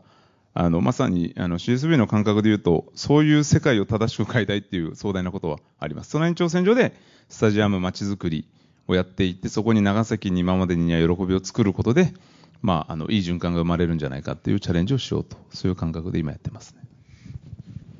これ、6億、7億って、多分ステークホルダー、まあ、社内含め、結構いろんなご意見あると思うんですけど、それは今、どういったふうに今、社内的には整理されてるんですか？うちは上場してないのと、結構トップダウンでいろんなことができるので、比較的長崎出身も多くて、みんな、 V・ファーレンに投資することは、まあ、好意的ではありますけど、それはずっとあの、恒常的に何年も続けるつもりはないというような宣言しているので、まあ、3年ぐらい経っていったときに、我々が出さなくても成り立つチームを作るっていうのが、まあ、大きなミッションですね。もう本当、数年間は仕方なく、それぐらいは出さないとかいけないかなっていう感覚でやってますけど。前澤さん、多分皆さん知りたいと思うと、プロ野球の今、収支とか経営の状況ってどんな感じなんですか？えーと、さっき申し上げた感じで、トップがホークスさんで多分330億ぐらいで、うちが150億ぐらいで真ん中ぐらいっていう感じなんですけど、100億規模の球団が一番多くて、で、収支的に言うと、えーと、まあ、みんな開示してないんで、あれですけど、まあ、噂話 DNA とかも真っ黒になったってね、言ってますし、ね、今本社から8000万しかもらってないってそれいらないとかって言ってましたよね。は、そうですね。DNA はかなり良くなってみたいですよ。まだ一番大きいのは、あの、まあ、12球団の中で、あの、球場を持ってないのが、うちとヤクルトさんとジャイアンツさんなんですけど、まあ、それ以外の、あの、9球団っていうのは比較的、あの、安定経営してるかなっていうふうに思いますし、本社からの注入も、まあ、少ない球団が9球団そんな感じだと思いますね。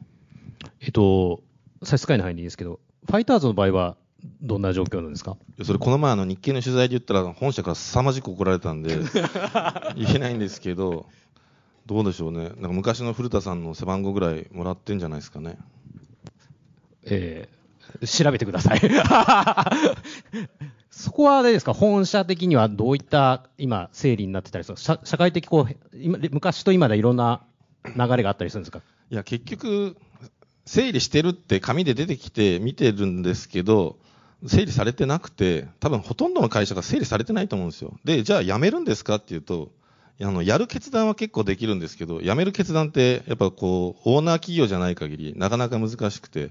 辞められない以上、適当にロジック作ってやっていくしかないみたいなのが多分本音だと思うんですよね。って言ってたって言うとまずいけど、まあそうだと思います、多分。その点、ロボッツは、あれですね、ポジティブ堀さんのもと、はい、どういったふうに今、そうですね、あの堀さんを習っていただいたきっかけは、水戸の本当にあの飲み会飲み屋で隣同士になって、僕が一生懸命口説いたっていうところから始まったんですけども、あのそうですね、まあ、あの個人オーナーとまあ企業オーナーという話も今日テーマであったかと思うんですけども、最初、堀さんも個人で、えー、スポンあの投資あ、ごめんなさい、出資をしていただいたんですね、で、えー、僕と半分ずつ個人で持ってやってたんですけども、まあ、これから拡大フェーズをやっていくぞっていう中で、やっぱりその、まあ、グロビスさんのご支援をいただくとかっていう中でいくと、やっぱり利益相反行為になってしまうんで、えー、個人よりも法人が持った方が、まあ、あの今のフェーズではいいんではないかかなということで、え実は堀さんから、まあ、グロービス法人としてのグロービスに持っていただいているというのが今の現状なんですね。えただ、まああのね、堀さんであることには変わりないんで、僕からすると個人オーナーっぽい状況がずっと続いてるんですけども、あの多分あの個人オーナー、まあ、アメリカなんか確か個人オーナーしかもうダメみたいなリーグもあるぐらいなんで、その黒字とか収益を上げるっていうところにはかなり、当然それが本業なんで、ドライブかけると思うんですけども、あのかたやまあそういった日本みたいに、まあ、野球もそうだったと思うんですけど、これから伸びていくぞっていう時には、多少その法人のオーナーの中で、こう連結会計の中で、まあ、決して赤字がいいかどうかは別にしてですね、まあ、その少し投資フェーズで赤が出てもまあ伸ばせよみたいなところで、えーやっていくっていうのも一つのやり方なのかなと。なんで日本はどっちかというと企業、法人のオーナーでありながらも個人色が強いオーナーが今増えてるような気がするんですよね。あの、まあ、高田さんもそうかもしれませんし、まあ、三谷さんかなんかもそうかもしれませんけども、あの、非常に個人の意向を持ちながらも法人という枠組みで株を、球団の株を持って、うまくその広告費であったりとかをコントロールしながら、まあ、球団の収益を上げていく。そうは言ってもね、まあ、赤字ちょっとはいいけど、そのうち黒字出さなきゃいかんぞみたいな形でやっていくのが、まあ、日本風なのかなと。ただ、今後ビリオネアの方とか出てくれば、個人でがっつりオーナー軍団みたいな形でシェアして持つなんてことも出てくるのかなという気もしますけどもね。はい。まあ多分皆さん聞きたいと思うんで、あえて聞きますけど、グロービスはどれぐらい支援されてるんですか？それは多分ね、あの言えないですけども、ただ、あの一番手ではないです、実は。あのスポンサーとしてじゃあ出てるかという、あここには出てます、あの背中ちょっと見せなきゃいけないんで、はい、出てます、はい。あの前では決してないんですね、なんで、えっと、ユニフォーム、今日着てこれなかったんですが、ユニフォームはアダストリアさんという、まあ、水戸発祥のあの SPA の企業ですけども、あのなんで、まあ、あの一番実は広告というか、あのスポンサーとして協賛いただいている企業ではないんですね。はい金額は伏せておきます。はい、もちろんもちろん。これ結構今お話お伺いしてると、まあ野球もまああんまり深くチーム保有に関して議論されてなかったり、まあ渋々のサッカー界だったり、まあバスケもまだなかなか、えー支援なしにはうまくいかないみたいな話もあると思うんですけど、これ西村さん、今スポーツ界はまあだんだんこう盛り上がってきてるとまだこの状況です。で、その中で、多分、キリンさんも40年前ぐらいからですよね、支援されてると思うんですけど、そこら辺当時のいきさつとかちょっとお伺いしてもよろしいですか？あの全然その高い志があってですね、えーサッカーの支援を始めたわけではなくて、あのもうこれはあの事実なんですけど、えーキリンのあの以前の本社っていうのは原宿の山手線沿いにありまして、でその山手線の反対側に岸記念体育館っていうのがあって、そこにあのサッカー協会さんがあの当時は事務所をお持ちで。であの1978年当時っていうのは本当にあのまだサッカーが全然冬の時代と言われてですね、まあ、実業団チームが細々とやってるような、まあ、そういう時代だったんで、まあ、サッカー協会ももう当然その非常に財政的には苦しい状況で、まあ、どうかその、えーまあ、支援者をですね、えーまあ、集められないかというようなことでたまたまその線路の向こう側を見たらですねキリンの本社があるじゃないかっていうんで それであの線路渡ってですねあのうちの会社に来られてそれでまあもう本当にそのそういう意味ではもう近所のご縁であのスポンサーがはを始めたというのがもう最初の取っかかりなんですね。そうだったんですか。ええ全くそうなんです。それでそれそれからずっとそれが続いて今41年目に入ってるというそういうあれなんです。でもそれだけで40年も続けられるんですか？結構今、サッカーなんかも今人気出て、いろんな価値も上がってええ、投資する金額もなかなか大きな金額っていうのはよく耳にはするんですけど、ええ。そね。そこら辺どういうふうに今これはね、まあ、本当にラッキーとしか言いようがないっていうところもあって、ただ、まあ、その我々がこう支援をし始めて、でそれからまあサッカー協会が、あまあ、非常にそのなんていうんですかね、その若手の育成とかね、えサッカー全体の盛り上げを一生懸命やろうとして、そこにまた J リーグが出て、でまあ、ワールドカップに出てと、まあ、そういう意味で言うと、あの日本のサッカー協会っていうか、サッカー界っていうのは、まあ、比較的そういう意味では、非常にこう、まあ、いい形でこう育ってきて、でその中でまあ我々のその立ち位置みたいなのも少しずつやっぱ変わっていまして、まあ、最初は本当に単なる支援者。で次はやっぱりその支援していることをスポーツマーケティング的に使おうっていうんで あの皆さんご記憶があるかどうか分かりませんが110万人に勝ち T シャツ勝ちシーのあのシャツをですねあの漏れなく上げるというそういうキャンペーンをやって、まあ、要はそのサッカーを使ってえスポーツマーケティングやってでそして商品とか売り上げを伸ばしていこうと。そういう形だったんですけど、まあ、今もだいぶまた立ち位置変わってきて、えーもうあの支援者というよりはもうオフィシャルパートナーということで協会と我々はもうパートナー。それからサッカーを応援しているファンの人たちに対しても我々はパートナーだという、まあ、そういう位置づけにしてで、まあ、その地域の振興であったりとかですねそれからあの子どもたちのサッカー教室を開いたりとか全体とそのサッカー全体がこうの育成というかですね盛り上げに、ま、少しでも役に立つようにということであのできるだけその社会貢献につながるような形でですね今サッカーに関わっているというそういう状態ですね。まあ、多分最初きっかけはまあなんとなくから、まあ、反則的な意味合いも持たせつつ、まあ、そして多分フェーズを取って今お話だと多分ブランディングだったり、そして今今 CSV 的な形になってると思うんですけど、やっぱり先ほどお伺いしてちょっと気にやっぱり印象的なお言葉がやっぱスポーツの力って先ほどおっしゃってますけど、こうなんかふわっとちょっとしちゃってるんですけど、そこら辺ってなんかどういうふうにこう社内ではこう意味合いとしてこうみんなこう共共通化されたりするんですか？あのまあ、最近言われてるのは、やっぱりスポーツそのものが持つ価値をなんかソーシャルグッズと言ってですね、まあ、社会的にいいことという概念があるんですね。で、まあ、我々としてはやっぱりそのソーシャルグッド、まあ、要はさっき申し上げたように、スポーツがもたらす一体感とか、高揚感とかワクワク感、まあ、こういったもので日本全体を元気にしていこうとかあるいはそのサッカーを通じて人と人がつつながる絆をどんどん強めていこうとかあるいは地域の振興に役立っていこうとかですね、まあ、そういう意味で言うとそのスポーツが単なるその観戦だけのためのアミューズメントではなくてですねあのそれ以外にいろんなそのそれに付随して、えーまあ、その世の中にいろんないいものをもたらしている、まあ、そこに我々やっぱり今あの非常に注目していて。でそれが、まあ、あの先ほど来のその例えば社会的価値につながるんじゃないないだろうかというような我々の位置づけというか解釈なんですね。あの日本スポーツ界、結構、まあ、キリンさんみたいに、まあ、どっとこうスポンサー的立場で投資さされる企業って、実はあんまりそんなに増えてないイメージもあったりすると、私は思ってるんですけど、そこら辺って、なぜそういった、まあ、なかなかこう御社みたいなのが増えていかないっていうふうに捉えてらっしゃいますか？ああのまあ、増えてないかどうかってちょっと事実は分からないんですけれども、少なくともサッカーに関して言えば、ですねあの後ろにこうボードがありますよね、そこにこううん。並べられる企業の数って、どんどんどんどん増えていて、うん。えーそれこそあのさっきの話じゃないですけど、だんだん相場が上がってるっていうのは、ですね あのもうサッカーにを支援したいというその企業がたくさんあって、まあ、そういう中で、まあ、今度は協会側がもう今、セレクションをできるような、そういう時代になってるんですね。うんでまあ、そういう中で今、我々は唯一のオフィシャルパートナーで、せオフィシャル、えーサポあのサプライヤーというのはアディダスさんで、それ以外に、まあ、あの協賛企業というのはたくさんあるんですけれども、あのそういう意味で言うと、まあ、やっぱりスポーツが盛り上がる、まあ、これ、多分あの循環なんだと思うんですね。あのスポーツが盛り上がれば人気も上がってくるし、それでスポンサーもつくで、まあ、スポンサーがつくことによってさらにまたあのなんていうんですかねその競技のレベルが上がると、まあ、そういうその循環に一つ入ればですねあの必ずそこは割と潤う時代になると思うしそそれを作れるかどうかっていうのが多分まあ種目によっていろいろあの状況とか環境違うとは思うんですけど、まあ、サッカーの場合は非常にそれがうまくいってるんじゃないかというふうに思います。なるほど。同じ意見ですか？高田さん。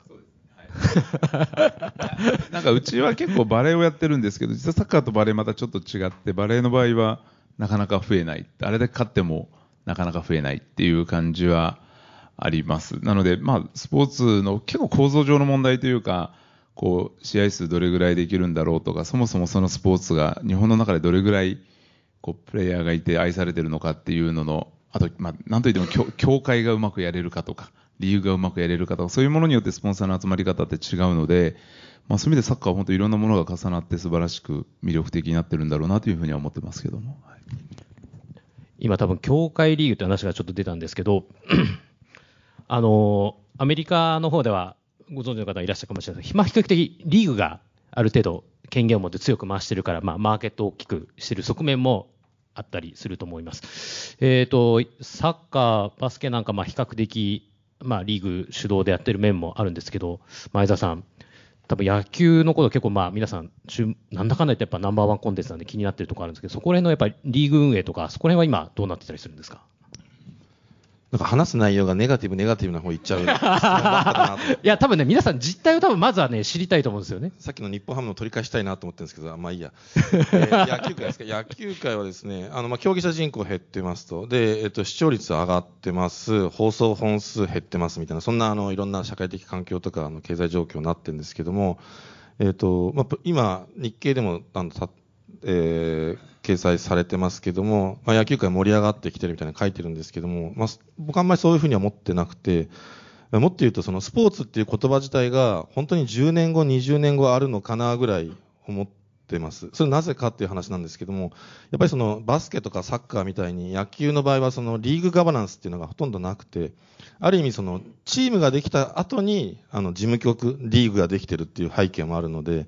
立場がやっぱ全然違うんですよね。だからさっきあのバスケとかサッカーの話聞いてましたけど、野球と真逆なんで、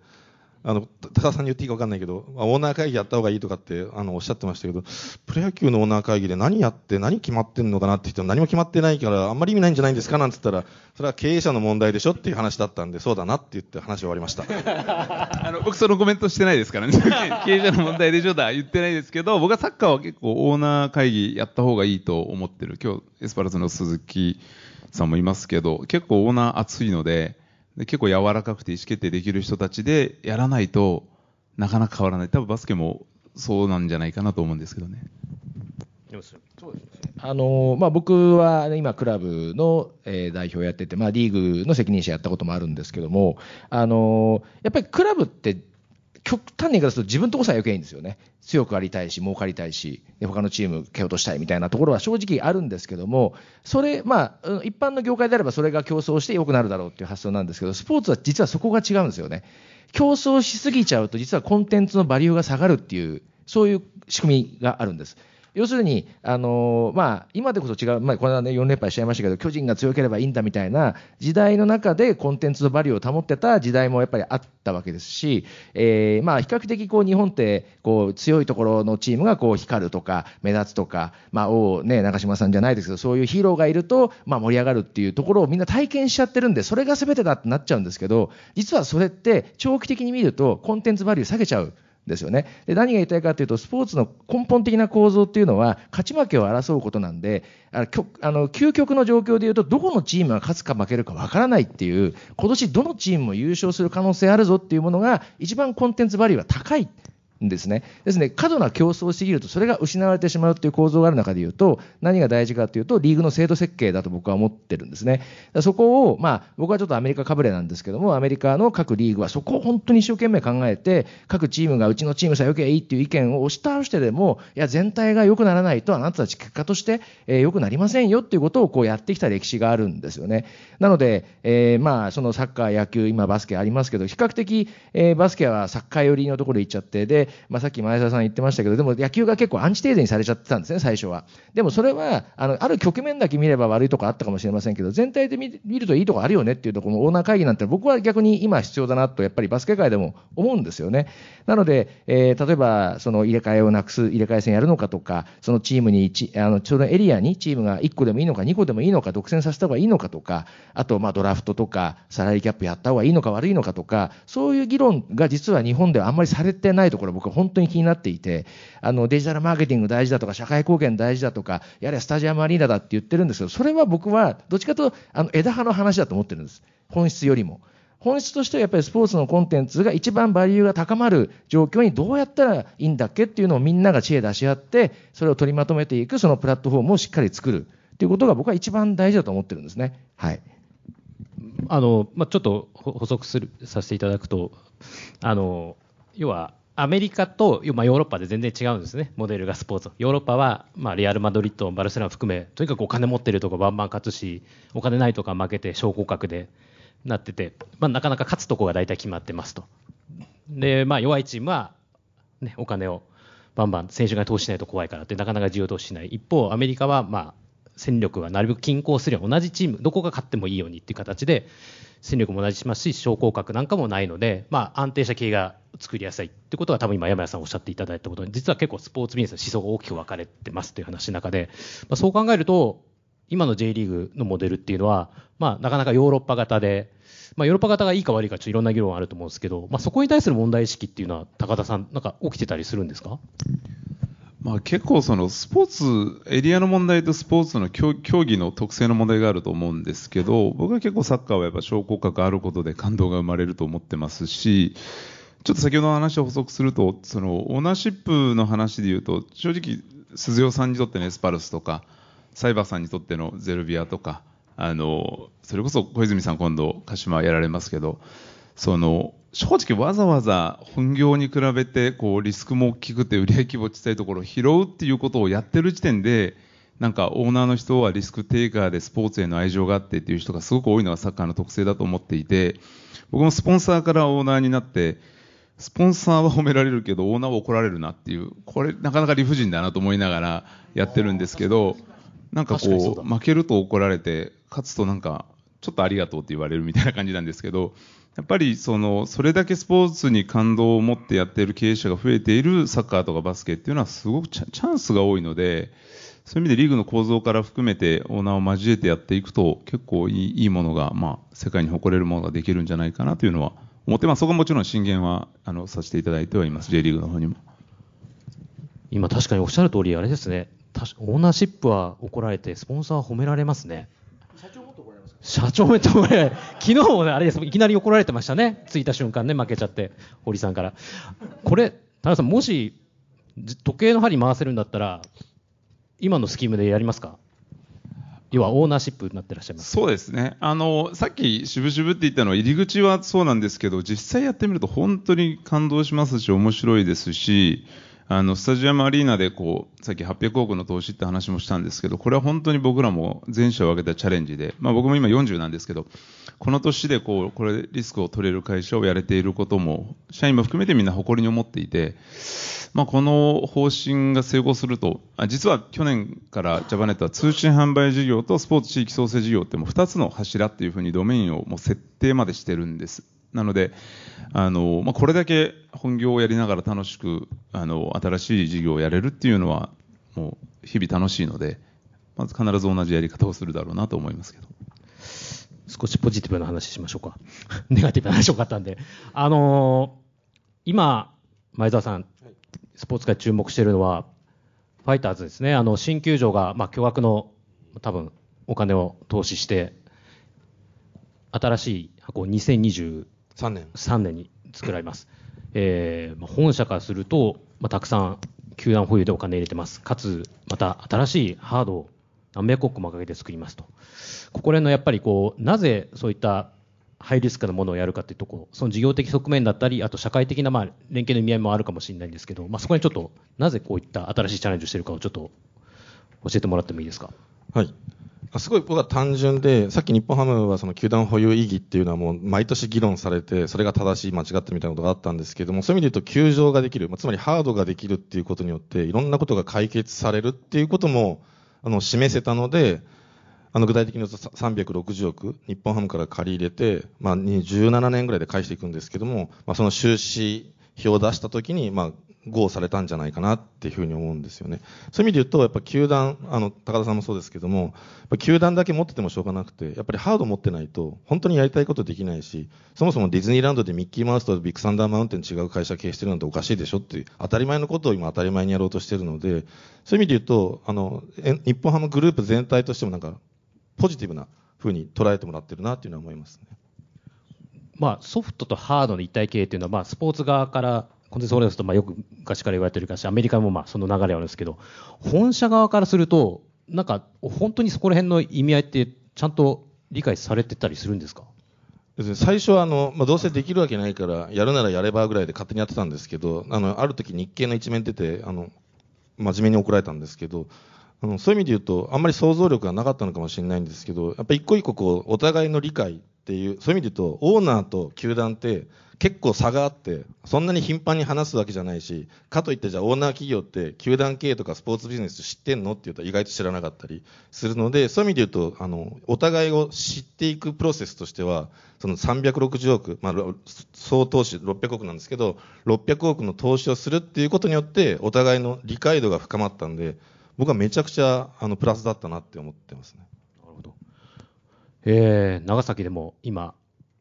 新しいスタジアムの構想ありますよね、そこら辺はどういった意味合いでスタートされてるんですか？もともとやっぱり同じで、やっぱり箱がないとダメだっていうのと、僕はスポーツのビジネスに関わって、まあ、本当サッカー流に言うと、伸びしろ半端なくあるんですよ。もう全然できてないんです。もう中の経営の構造も、選手教育も育成のストーリーも全然できてなくて、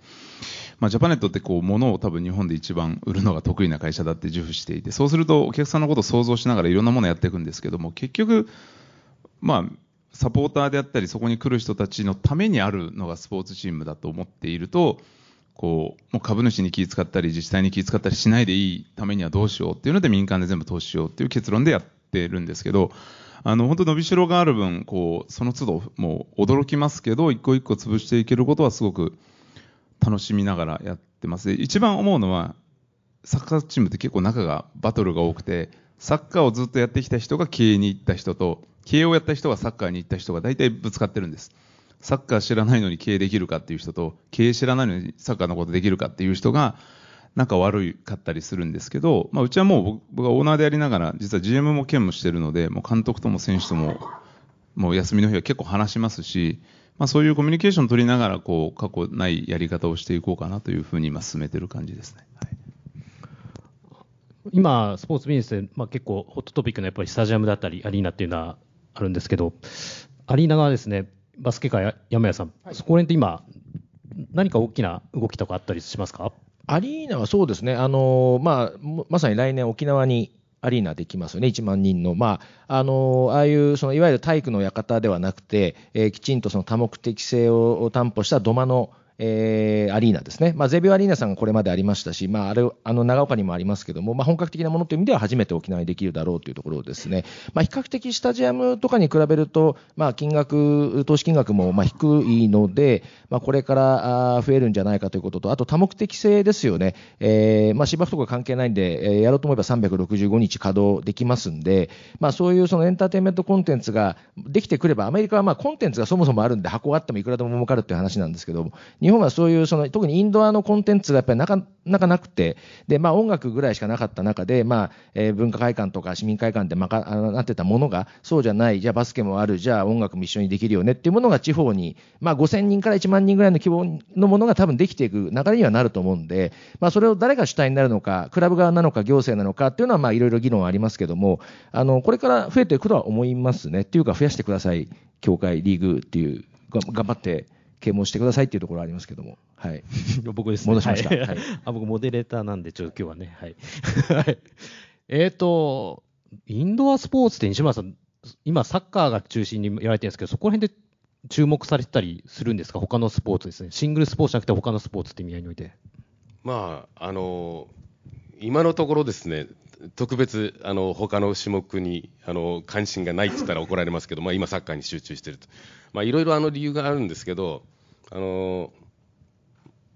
そのやっぱりビールっていうその商品を我々作って売ってるんで、やっぱりその我々のやってるその商品とか製品との親和性みたいなものって結構大事で。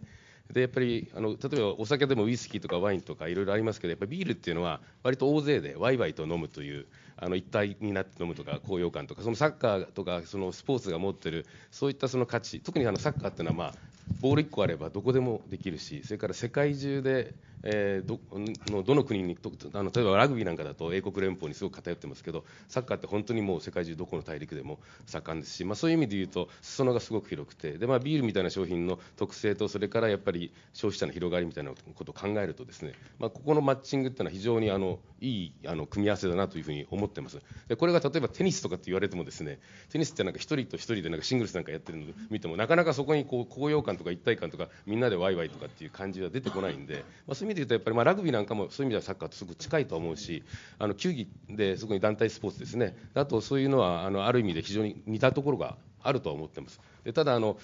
やっぱりそのスポンサーも結構お金がかかってですね あのそんなにいくつもいくつもですね、えーこうスポンサーシップを取れるかというとあの、まあ、やっぱりその費用対効果もありますしそれからその投資そのものの金額も非常にやっぱり今大きくなってきてるんで、まあ、そういう意味で言うとそういくつもっていうわけにいかないというのがまあこれ正直な台所事情だと思いますね。バスケはあのアリーナ温度上げれますんで、ビール売れますんで、はい、温度をコントロールできるのはインドア競技だけです。あの、あれですよね、いろんなスポンサーの方もお話をお伺いしていると、なんかいろいろ幅広くやるも、一個をこうドンとやってる方が、まあ、何をもって投資効果って見る観点もあると思うんですけど、まあ、反則だったり、ブランディングだったり、もしくは採用でも何でもいいんですけど、まあ、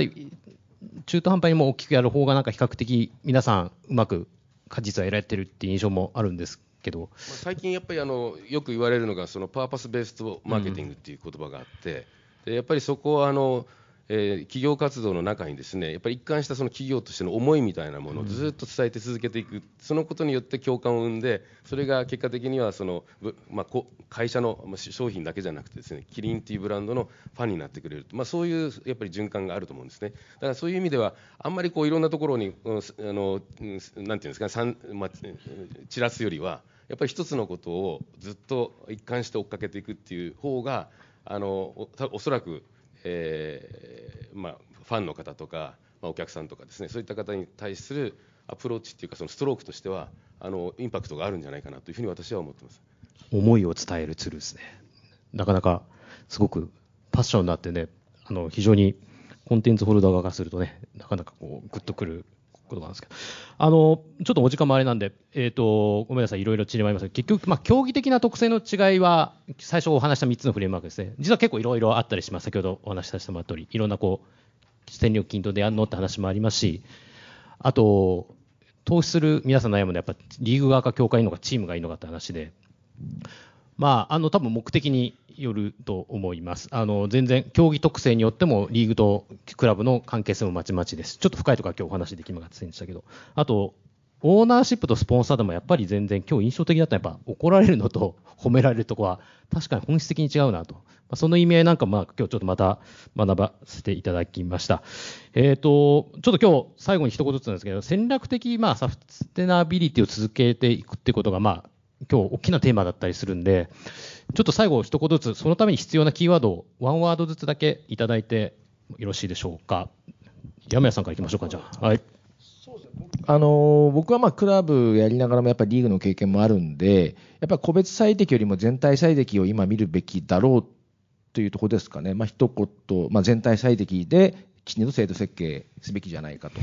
あるチームだけ偏って大きくなるとか、このチームだけこの選手が取れるではなくて、え、きちんとその全体でみんなが健全に優勝争いができる、経営者もやるならば日本一目指せる、選手も優勝できるというところを、あのまあ、チャンスをある意味、こう均等に公平に与えた方が僕は伸びると思ってるんですね。はい、はい、前澤さん一言。はい。えー、3つあると思ってまして、まあ、1つはあの時間軸で考えましょうということで、まあ、あの短期的にやっぱり先ほどお二方もおっしゃってましたけど、CSV 発想で社会性と経済性のバランスどうやって担保していくのっていうことの重要性。で、中長期的に言うと、これ結構球団の人たちも勘違いしてる人いっぱいいますけど、あの、まあ、野球って100年弱ぐらいの長い歴史があるんですけど、その間保有してたのって、まあ、読売ジャイアンツさんが85年ぐらい保有してるんですけど、それ以外の球団って新興球団が結構多いんですよね。なんで、あ今、今の時期を預かってるだけなので、将来にどうやってパスしていくのっていうことをもっとちゃんと考えていくべきじゃないっていうのは思います。で、三つ目は、あの、まあ、企業サイドですけども、適当な人を CSR にアサインしないで、ちゃんと優秀な人をアサインした方がいいんじゃないですかっていうのは常々思ってます。以上です。はい。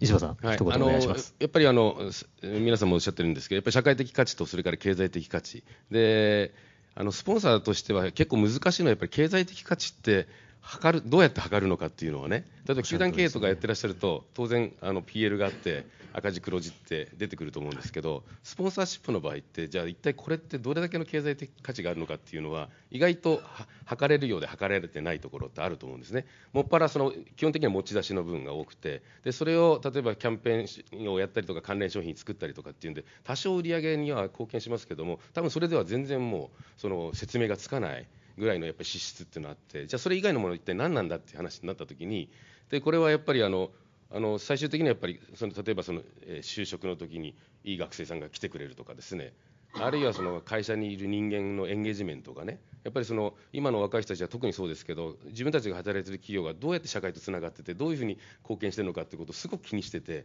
でそれがないかったらいくら給料高くてもあんまり働く意味を見出さないとかあるじゃないですか、でそういう意味で言うとやっぱり社員のエンゲージメントを上げていくっていうことも一つの経済的な価値だと思います。ありがとうございます高田さん一言じゃ時間なんで僕もワンワードは思い込みを捨てないといけないというのはスポーツ事業絶対大事だと思っていて、なんかトレードオフになっていないもの、例えば夢か、なんか収報酬かとか、事業収益か社会貢献かみたいな思い込みが結構みんなあって、両方、実は一二次元で両方目指せるのに、思い込みでそれを目指さない世界を変えない限りスポーツは変わらないというふうに思ってます。ありがとうございます。それでは、えっ、と、質問の時間に入りたいと思うんですけれども、えーじゃあ、まず、よろしいですか？お二ついきましょうかね。はい。はい、えっ、と元体育会バスケットボール部経営 経営教職の木村と言います。はい。えっ、と、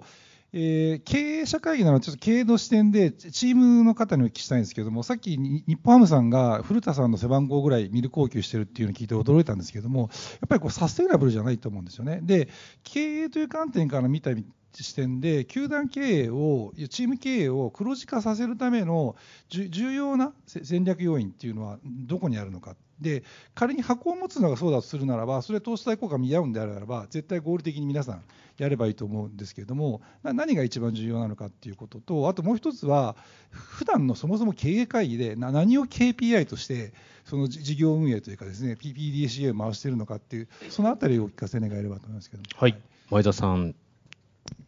えーっと、まあ、3つぐらいありましたけども、簡単に言うと箱持つっていうのは一つの手段としてあります。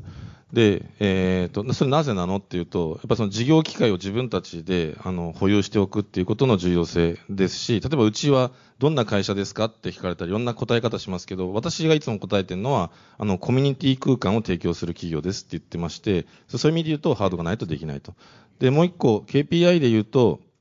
えーっと、いや、僕その、ミルク注入がなぜ悪いのかってあんまり思ってないので、ミルク注入の悪さがあんまり理解してないですね。はい。そんなところでいいですか？大丈夫ですか？大丈夫です。はいと質問をちょっとまとめて2つ、3つごめんなさい。えっ、と、お聞きしちゃえっ、と、よろしいですか？先はいほど最初挙げられたんで、質問す。えー、セガの松原と申します、ありがとうございましたあの実業団スポーツと社会人あプロスポーツの関係についてちょっと今日はあまり触れなかった聞きたいんですけど日本ってなんかむもともとは実業団スポーツからでサッカーやこうバスケットは今どんどんプロに来てるんですけど野球だけが比較的こう実業団とプロスポーツというのがあってどういう関係がやっぱりこう皆さんにとってこれからいいと思ってるのか特に野球はこう実業団とうちも実は持ってるんですけどもあのプロが維持できるのかそれともやっぱり本当にもうプロ化に持っていった方がいいのかというなんか特に野球に関してお聞きできればまた他の皆さんがですねやっぱりプロと実業団ということに関係にあってご考えがあればお聞かせいただければと思います。はい。ちょっと質問をまとめて先にお聞きしたいと思うので、はい。よろしいですか？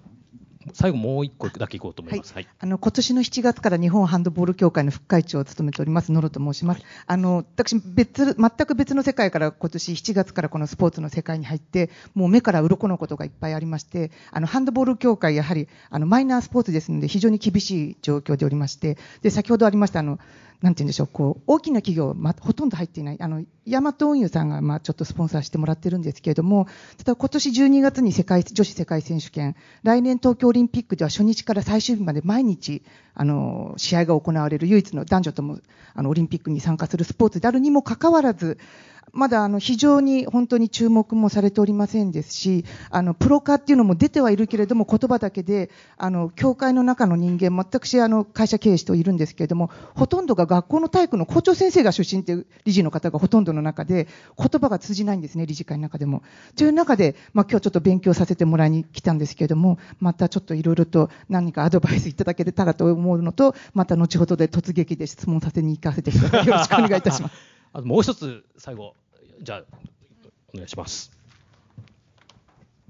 はい、えー藤沢と申します。J リーグの理事をやってまして、今日ルヴァンカップの決勝なので、ここにいることは動画で撮らないでいただきたいんです。休んでいるので。昨日じゃないですか？えっと、今日もう一回パーティーがあるんです。それで欠席をしておりまして、すいません。で、えっと、伺いたいのは、今 J リーグで理事をやっていながら、その次の経営体制っていうのを、まあ、作ってるんですけど、その中でやはり一番よく言われるのは、やっぱり元選手じゃなきゃとか、それからやっぱりサッカーやったことじゃない人がやるとダメだみたいな話がすごく多いんですね。で、そう考えたときに、まあ、サッカーでもバスケでも野球でも何でもそうなんですけれども、選手のセカンドキャリアのところで、まず選手の現役中に、例えば大学に行くとか大学院に行けるとかあの勉強できるとかそういう奨学金制度とかアメリカだとあるんですけど日本にはなくてこうやって企業が関わってらっしゃるんだったら現役の選手もしくはアフター現役の選手 がやはりその経営とかマネジメントとか、まあ、もしくは審判とか、えー、指導者とかそういうのになれるためにこう何かやってらっしゃるのかやるべき方策があればぜひ伺いたいなと思いました。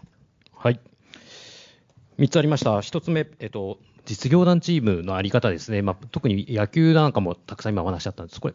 野球だと前澤さんですかね、1個目質問。あのそもそもあのプロ化とアマ化みたいなアマチュアリズムっていうのの違いは何ですかっていうのが僕の中で理解できてなくて、なぜかっていうと、例えば東京六大学野球はあの1シーズンで15万人動員するんですよね。それ多分その辺の B リーグのチームよりも動員しているので、何が違うのかなっていうのが思ってますと。で、まず野球界で言うと、多分あるべき論で言うと、まあ怒られちゃ、いますけど、社会人ですとか、あの、独立リーグはプロ野球の下部組織になった方が僕は圧倒的にいいと思ってます。以上です。はい。あと2つ目の質問、結構多いんですよね。マイナー競技どうしたらいいんですか？っていうのは、私も年何回か聞くんですけど、いやあ、高橋さんいきます？あの、すみません。僕ちょっとせっかくこの場にいるのでこきちっと答えれる部分を答えたいんですけど、ハンドボールに関しては僕、うち実はハルコバレーずっとジャパネット入ってやっていて、で、実は去年ぐらいまでハンドボールもジャパネットで一部、10分の1ぐらいの費用だったんですけど、やってたんです。ただ僕、3年ぐらいやってて、1回も誰とも会ったことがなくて、なんとや、全然、あの、なんとなくもったいないなと思うのは、多分そういうところをきめ細やかにフォローされれば続く。で、うちはもうやめたんですけど、なんか、やっぱり顔を合わせるとか、実際会場に足を運ぶとか、あ、一旦他のところ行っていただいた方がいいかもしれないですけど、あの、いろんなこう、せっかくやってる以上、そこを実感する瞬間がないのが、協会としてはもったいないなっていうのは思います。なので、まあ営業とまで言わなくても、せっかくこう、なんか興味を持ったところはフォローされる方がいいのかなというのが一つと、すいません。で、セカンドキャリアは、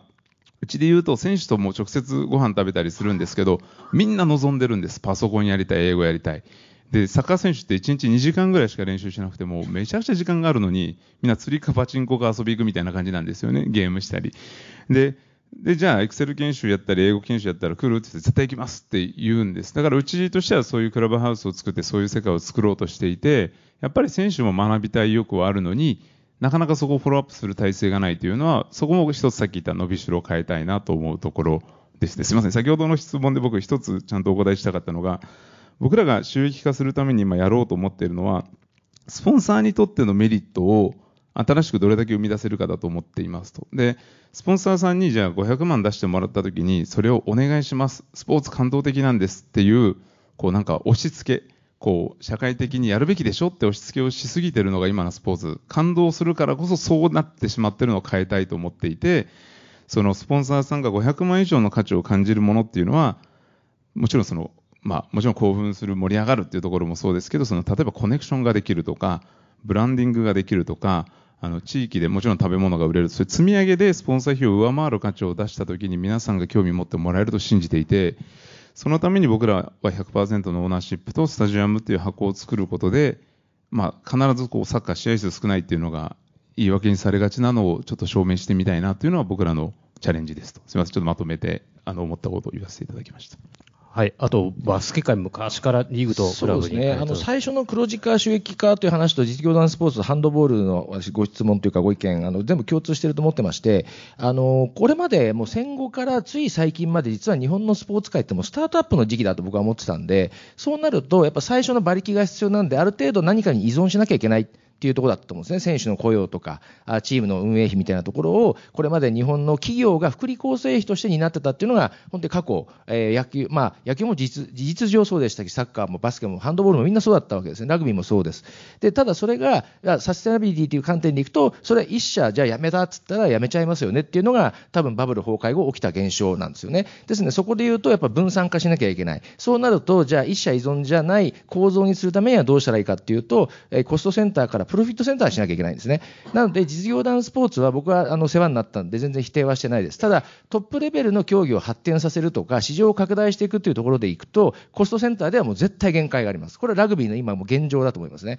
なんで、そこをプロフィットセンター、要するに事業会社として、その、えー、スポーツをもうなりわいにするんだっていうことに構造を変えたのが、やっとこの20年ぐらいの話なんですよね。で、それでサッカーが伸びて、バスケもやっとそれができたというところなんで、実業団スポーツは僕は否定はしないんですけども、トッププレベルで市場を拡大するなら構造的にコストセンターでは無理です。なんでプロフィットセンター化する。ただそれはリーグというプラットフォームがあって成立する話なんで、そことうまくどうするか。で、それをやっとバスケ界は数年前にできたと。なんでハンドボールもこれから伸びるんであれば、僕コンテンツのバリューはどのスポーツも絶対あるはずなんで、まあ規模感はどう、あの、あの、あるかもしれませんけども、プロフィットセンター化するっていう意思決定をしない限りは多分の発展はないんですよね。だからそこがなんか今共通したご質問かなと。で、選手のセカンドキャリアについては、基本的に僕はあの乱暴な言い方で言うと自己責任なんです、選手の。ただ、そのやっぱり自分がどういう意思を持つかっていう意味での自己責任であって、ただチャンスだとかサポートをするっていう意味では、球団なりリーグは考えないと、それはみんなスポーツ選手になったって損するよねってなっちゃうんで、そこはあの必要だと思いますが、ただ、そこに選手が依存しすぎるのは僕は良くないと思います。以上です。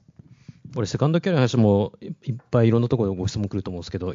野球、サッカーですね、一番あの歴史があるのは、そこは今、どんな状況なんですか、前田さん、野球の状況は。えっと、僕もあの全く一緒で、まあ、自己責任でしょっていうのが大前提にあるんですけど、うちの球団で今、の2市町村に、北海道内なんですけど、あの出向させてもらってて、全額あの市町村がお金払ってるんですけど、それ何してるかっていうと、野球を教えたり、あのご老人に体を動かすっていうことを教えてるんですよね。なんでまだ働き先いっぱいあるなっていうふうに思います。まあ、とはいえ、プロ野球選手になった自覚っていうのは促していくべきだし、自己責任っていうのが大前提だなと思います。ちなみにさっき人材採用の話ありましたけど、うちはあの野球経験者とか野球好きですっていう中途ほとんど取ってないです。むしろそれをビジネスチックにあの俯瞰して見れる人間しか取らないっていうことでやってるので、僕は結構その野球経験とかサッカー経験とか競技経験をの議論してる時点で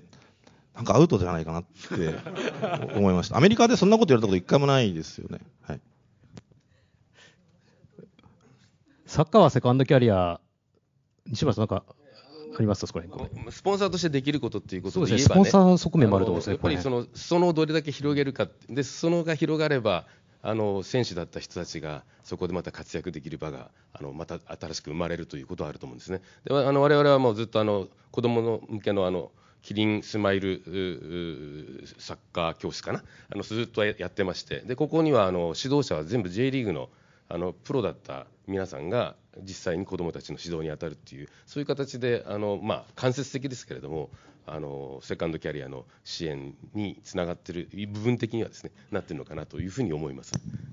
いいでしょう。すみません、なんかセカンドキャリアってうちもすごく丁寧にやろうとしてるんですけど結構そのサッカーやってた、野球やってた、だからサッカーに関わる仕事がセカンドキャリアっていう思い込みをしてる選手が多いんですけど、やっぱりプロになるってすごい尖ったものがあって、努力していて、根気があって、好きなものには力発揮してみたいな、その根っこにあるものを活かせるようなセカンドキャリアっていうのをうちではちょっと意識してやっていて、例えばひょっとすると元選手がうちのショッピングで紹介しててもおかしくないと思うんです。情熱的なんで。だからそういう世界をジャパネット内でまず証明してみたいなということもチャレンジしてる感じですね、今。かりました。ごめんなさい、最後、クイックで1問だけいけそうですけど、ご質問ある方いらっしゃいます？これ聞いてみたいっていう。私、あ、いいですか？話で言うと、今、高田さんおっしゃったことまさにそうで、あの、スポーツ選手もやっぱそこ自覚してないですよね。僕は身体活動しかしてませんでしたみたいになっちゃうんで、それやめた瞬間何もできませんってなっちゃうんですけど、例えばキャッチャーやってたら営業めちゃ得意だよみたいな、何かそういう思考回路がそのまま活かせるんだよね、プランドゥシーみたいな話っていうのはっていうところに気づいてない選手も多いんですよね。だ僕なんかもう理屈っぽいスポーツやってたんでこんななっちゃったんですけど、あの、そういう競技時代培ったその身体能力以外の何かそういうリーダーシップだとか役割分担だとかコミュニケーションとか、それをそのままビジネスに転用できるんだっていう変換作業さえできれば、絶対活躍できるはずですし、まあ、バスケ選手は少なくとも高いものを取るのはできますんで、はい、そういうのはセカンドキャリア生きてくるかなと思います。あの今日大きなテーマサステナビリティって話、戦略的って話になって、多分皆さん抱いた印象はきっと意外とまだファジーなものが多くて、ファジーなものの投資すると、受け側のファジーなものが、まだももうちょっと距離があるのかなって思ったりするんですけど、最後、西村さん、私お聞きしたいのが、日本スポーツ界ずっと見てらっしゃると思うんですけど、一応進んで進化はしてるご印象はあるんですか？はい、あのあると思います。あのまあ、全ての競技がそうかというとそうではないと思うんですけれども、例えばあのやっぱりサッカー協会なんかね、まあ、さっきのその、えーうんサッカーの経験があるのかないのかっていう話でいうと、あそこの場合は非常に私はバランスがよく取れてる。もともとサッカーをやってたけど、企業系に携わってた人たちが、例えばあの川淵さんにしたって、小倉さんもそうですけど、両方のセンスを持ってる人たちが協会の中心になって、それであのリーグ全体をもをまとめてあの盛り上げてきたっていうところあると思うんですね。だからそういう意味で言うと、やっぱりそういう人材をあのだからスポーツ選手やってても、さっきおっしゃったような、例えばコミュニケーション能力とか、いろんなものがあの持ってるものがあるとすれば、ですねやっぱそれを現役時代にどれだけ磨きをかけるかというあたりっていうのは、すごく大事なことかなと思います、ねありがとうございました。まあ、貴重な意見いろいろ来たと思います。えっと、お時間になりました。あの、皆さん最後に4人のあのパネリストの皆さんに盛大拍手をお願いいたします。